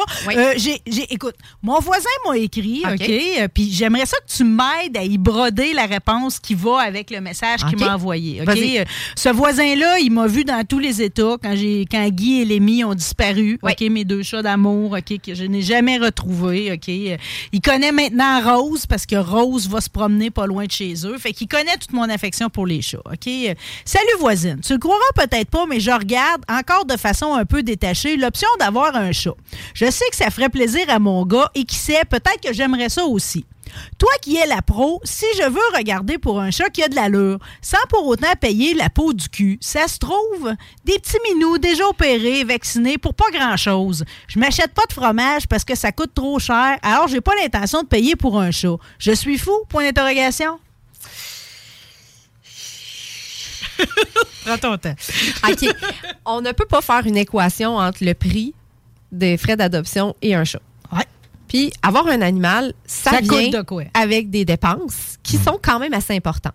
faut que tu achètes une bonne bouffe. Tu sais, si tu veux le garder longtemps, il faut que tu achètes une bouffe de, de qualité qui Sinon, il y a du tarte besoins. ses dents dans le Ouais, temps de le dire. Ben, c'est ça. Puis des fois, en passant, tu payes très cher puis ça correspond pas à ses besoins. Ça, c'est un autre, c'est un autre sujet. Euh, puis, dans le fond, là, c'est faut prendre en considération s'il arrive de quoi j'ai besoin d'aller chez le vétérinaire. Est-ce que je, je vais avoir les moyens? Puis est-ce que je vais euh, prendre mes responsabilités, de l'amener chez le vétérinaire, puis de payer ce qu'il a à payer pour réussir à réussir à, à le soigner? Oui. Je comprends qu'un Puis Il y a animal... un inconnu, on le sait pas. Il y a un inconnu, on le sait pas. Un animal euh, de 19 ans qui développe un cancer, je comprends que là, tu sais, je veux dire, il, il- il peut y avoir des, des situations différentes. T'es pris je suis pas dans en le train coin. de juger personne sur... Mais sauf que, tu sais, les soins de base, là, faut que tu sois capable de les- de les payer, là. Fait si ça, c'est déjà un facteur en partant, c'est un red flag pour lui. Parce que, tu sais, je veux dire, un, un chat, euh, un, un chat, euh, c'est c'est ça. Ça vient avec la bouffe, ça vient avec euh, des, des, des frais vétérinaires. Puis comme tu dis, un espèce de côté inconnu de tu sais pas combien. Mais même le coût de base, moi, mon Ouais. point, là, tu sais, comme Rose, là, Ouais. dans le fond, je l'ai eu d'une particulière. Ouais. OK? Ouais. Euh, je pense que ma- madame, elle demandait 60 pièces. OK? Euh, C'était pendant la pandémie, justement, dans ma détresse, ayant vu que Guy Pilemi était disparu depuis longtemps. Mais tu sais, pareil, au final, après, c'est moi qui ai payé la stérilisation. Là, au début, je me souviens que j'étais allée chercher des, des affaires pour les verres, pour être sûr. Tu sais, tu sais pas, ça vient. Fait qu'au final, là, peu importe, tu sais, comment que le chat m'est donné au début, c'est moi qui m'occupe au début jusqu'à la stérilisation. Ça va te coûter bien plus ça cher. Va, ça va me coûter la même affaire Ben au oui. final que Ben d'aider un chat qui est en refuge. Oui, oui, oui, ça revient tout le temps. Il y a toujours le montant, il n'y a pas moyen de sauver là-dessus. là. Non, puis l'affaire, c'est que dans le fond, tu le sais, la- dans la plupart des cas, tu ne sais pas dans quelles conditions le chat dans- a été euh, a grandi. Hmm. Fait que tu sais je veux dire euh, ça se peut là que- qu'il y ait des parasites euh, ça, ça se peut tu sais je veux dire Faut euh, tout, tout, le traitement de base à faire. Puis Oui. si, si, si, si, si je le prends pas d'un refuge ou ce qu'ils l'ont fait, moi, il va falloir que je le fasse de mon bord. Ben, Fait que ça revient tout le temps au même. Mais juste une stérilisation de femelles, là, c'est plusieurs centaines de dollars. Puis, tu sais, les frais vétérinaires ont beaucoup augmenté là, dans, les, dans les deux dernières années. Je te donne une idée. Là. Mettons les frais d'adoption pour nos chats, qui sont des chats de la SPA de Lévis, à qui on redonne les frais d'adoption une fois qu'ils ont trouvé leur En famille plus, chez nous. ah, que c'est le fun de faire ça. Ben, c'est notre façon de lutter contre la vente d'animaux dans des commerces des animaleries Oui. traditionnelles. Puis c'est notre façon de s'impliquer aussi. Tu sais, euh, en remettant les frais d'adoption, ben, tu sauves le chat qui a trouvé sa famille, mais t'aides aussi, dans le fond, un autre chat à recevoir des traitements. Tu sais, fait que Ah, tout ça il est y a un une- travail d'équipe. Là. un red- un dono suivant. Là. Oui, l'adoptant, il sauve pas juste le chat qui adopte, il en sauve d'autres parce que les frais d'adoption qu'ils ont payés, ils servent à aller à SPA de Lévis qui va pouvoir continuer sa mission. C'est ça l'objectif, tu sais. Euh, Puis pour donner une idée, dans le fond, euh, les frais d'adoption d'un chaton de 7 mois et moins, euh, il est stérilisé, donc il est opéré, il est vermifugé, il a son premier vaccin de base, il est micro-poussé, puis il est examiné exhaustivement En par la plus, vétérinaire. euh, Ben, c'est 275 pièces. C'est moins qu'une stérilisation de femelle. C'est moins que si j'avais fait ça de mon Oui, bord. Une micro-puce, là, c'est entre 40 puis 60. Exact. Fait que, tu sais, c'est- tout ça combiné, euh, c'est sûr que pour les frais Bon. d'adoption, tu sais, je veux Puis, dire. en veux-tu, que je te dise, pour compléter la réponse en plus à mon voisin, OK, c'est qu'en plus, moi, je trouve que c'est déjà un bon test dans ton, dans ton investissement. Tu comprends-tu? Tu Oui. veux-tu, cet animal-là? Oui, Euh, oui. Ben, tu sais, c'est normal, là, pareil, que tu le prennes puis que tu lui donnes déjà toutes les chances possibles. Mais moi, ce que j'entends dans son message, c'est son espèce de doute. Qui, qui fait en sorte que c'est là-dessus que je, les- je réfléchirais, tu sais, parce que, ouais, oui, tu peux bien faire ça pour ton gars, mais toi, là, est-ce que tu t'engages à avoir un animal, puis à, à l'aimer, puis à en prendre soin, ou genre, finalement, dans trois semaines, ça va te gosser parce qu'il fait ses griffes, puis finalement, tu vas le réabandonner? Tant qu'à ça, pose-toi tes questions tout de suite Mais avant. est-ce que dans un cas comme celui-là, Oui. là j'en reviens à, à- à ce que la SPA de Lévis demande aux gens, si vous êtes prêts à être famille d'accueil, Oui. ça c'est une bonne façon de savoir si tu l'as en toi. Excellente idée. Totalement. Tu sais, c'est Ouais. comme tu le prends. Je sais pas c'est quoi, moi, tu vois, Lily, ma lapine, c'était ça. J'ai été famille d'accueil. Il demandait un engagement de deux mois. Mm-hmm. T'es certain qu'elle allait jamais repartir de rien. Mais ça m'a permis de savoir, est-ce que je peux vivre avec euh, deux lapins Oui. chez nous? Oui. Euh, c'est, elle est comment? Puis tout. Fait que ça, ça pourrait être une bonne option, mon voisin. C'est une excellente option. Puis tu rends souvent, service. Ben, tu rends service, puis souvent, on va le conseiller à des gens euh, pour qui on n'est vraiment pas certain que c'est une bonne idée d'avoir un chat, tu sais, qui sont convaincus, là, tu sais, que oui, effectivement, c'est un engagement, puis ils prennent, ils prennent cet engagement-là à vie. C'est comme, OK, ben, être famille d'accueil, ça peut être intéressant comme expérience parce que vous allez le vivre, là, d'avoir un chat dans votre, euh, dans votre quotidien. Puis il y a toutes sortes d'expériences. Tu as des chats qui sont à sociabiliser, tu as des, fa- euh, des femelles euh, qui, qui viennent d'avoir des petites portées. Fait que là, eux autres, tu les gardes jusqu'à temps que les petits chatons soient prêts à être euh, placés à l'adoption. Tu sais, il y a toutes sortes de situations. Puis euh, que, tu sais, il y a des chats qui sont plus poqués, qui sont- ils ont besoin de traitement, puis tu sais, qui, qui ont besoin d'être soignés. Mais tout tu parce qu'à chaque fois que tu en prends un, moi, c'était ça le principe. de- Adoption fail. Tu sais, Ben oui. ça, peut, ça peut échouer, mais Ben si oui. tu réussis, le, tu sais, tu viens de donner une chance de plus à ce chat-là, même Oui. si tu le gardes pas. Là. Mais non, mais ce que adoption fail, c'est que il y a bien des gens qui prennent un chat en famille d'accueil puis qui le gardent parce qu'ils sont ah, pas c'est capables. ça. Ben non, mais c'est ça qui est arrivé chez nous. donner, mais mais c'est c'est certain que si je vais en prendre un pour aider la SPA de Lévis, il va rester là. Ouais. C'est tout pareil. là. Mais il y a c'est des quoi, y gens a-tu un pourcentage de ça? J'avais pas de pourcentage, mais ça serait intéressant de, le- de le- de le checker. Mais sauf que, tu sais, si tu vas sur le site web de la SPA de, de Lévis, il y a un onglet, là, justement, pour devenir euh, famille d'accueil. Il y a un Oui. questionnaire à, à- à remplir, là. Puis, euh, puis il y a des gens qui peuvent pas nécessairement avoir des chats dans la vie parce qu'ils voyagent beaucoup euh, pour le travail, puis ils partent, mettons, des deux, trois mois de suite, puis des choses comme ça. Mais qui savent que là, OK, je reviens pour deux, trois mois. Fait que j'aimerais ça quand même avoir un, un animal. Oui. C'est aussi une façon, là, de, de Le pouvoir monde qui passe soin. leur hiver en Floride, exemple, Ouais. ça vous fera une belle façon. C'est un beau don de soi. Oui. Puis pour l'avoir vécu cet été, pour Alsa, Adoption Lapin sans abri, ça m'a fait un bien immense, Oui. personnellement, de le faire. Puis pour ceux qui savent pas s'ils veulent avoir un chat, c'est une bonne façon d'aller le voir, parce qu'un chat, ça perd son poil, ça fait ses griffes, ça peut miauler la nuit, puis ça devrait pas être des raisons d'abandon. Ouais, mais ça se couche aussi sur mes poumons quand je tousse de même, puis ça m'aide à m'endormir Ah, le ben oui, soir. c'est de l'amour Je te remercie, ma belle Rose. Je te remercie, Catherine Emmanuel. Ah! On va sur le site de la SPA. Euh, Oui. Surtout, on s'abonne, OK? Ils sont géniales. On en Oui, reviendra. Ils sont aussi. tellement en avant de le temps, la SPA de Lévis. Je vous félicite. Merci également à Guillaume Bouchard euh, pour cette espèce de speech sur Kevin Smith. C'est un voyage incroyable. Merci à Mélissa Paquette, bouillon de poulet pour tous nos auditeurs. Merci à toi, Guillaume Dionne. Plaisir. Merci à tout le monde d'avoir été là. Merci on à vous toi. souhaite- on va être de retour vendredi prochain. Bye!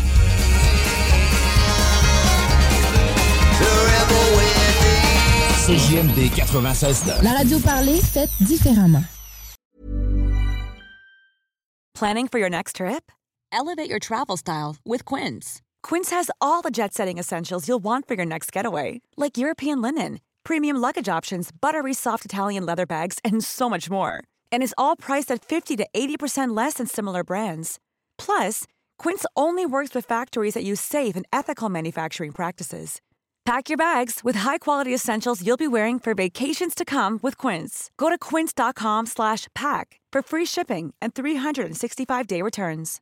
Imagine the softest sheets you've ever felt. Now imagine them getting even softer over time. That's what you'll feel with Bowl and Branch's organic cotton sheets. In a recent customer survey, 96% replied that Bowl and Branch sheets get softer with every wash. Start getting your best night's sleep in these sheets that get softer and softer for years to come. Try their sheets with a 30-night guarantee. Plus, get 15% off your first order at bowlandbranch.com. Code BUTTERY. Exclusions apply. See site for details.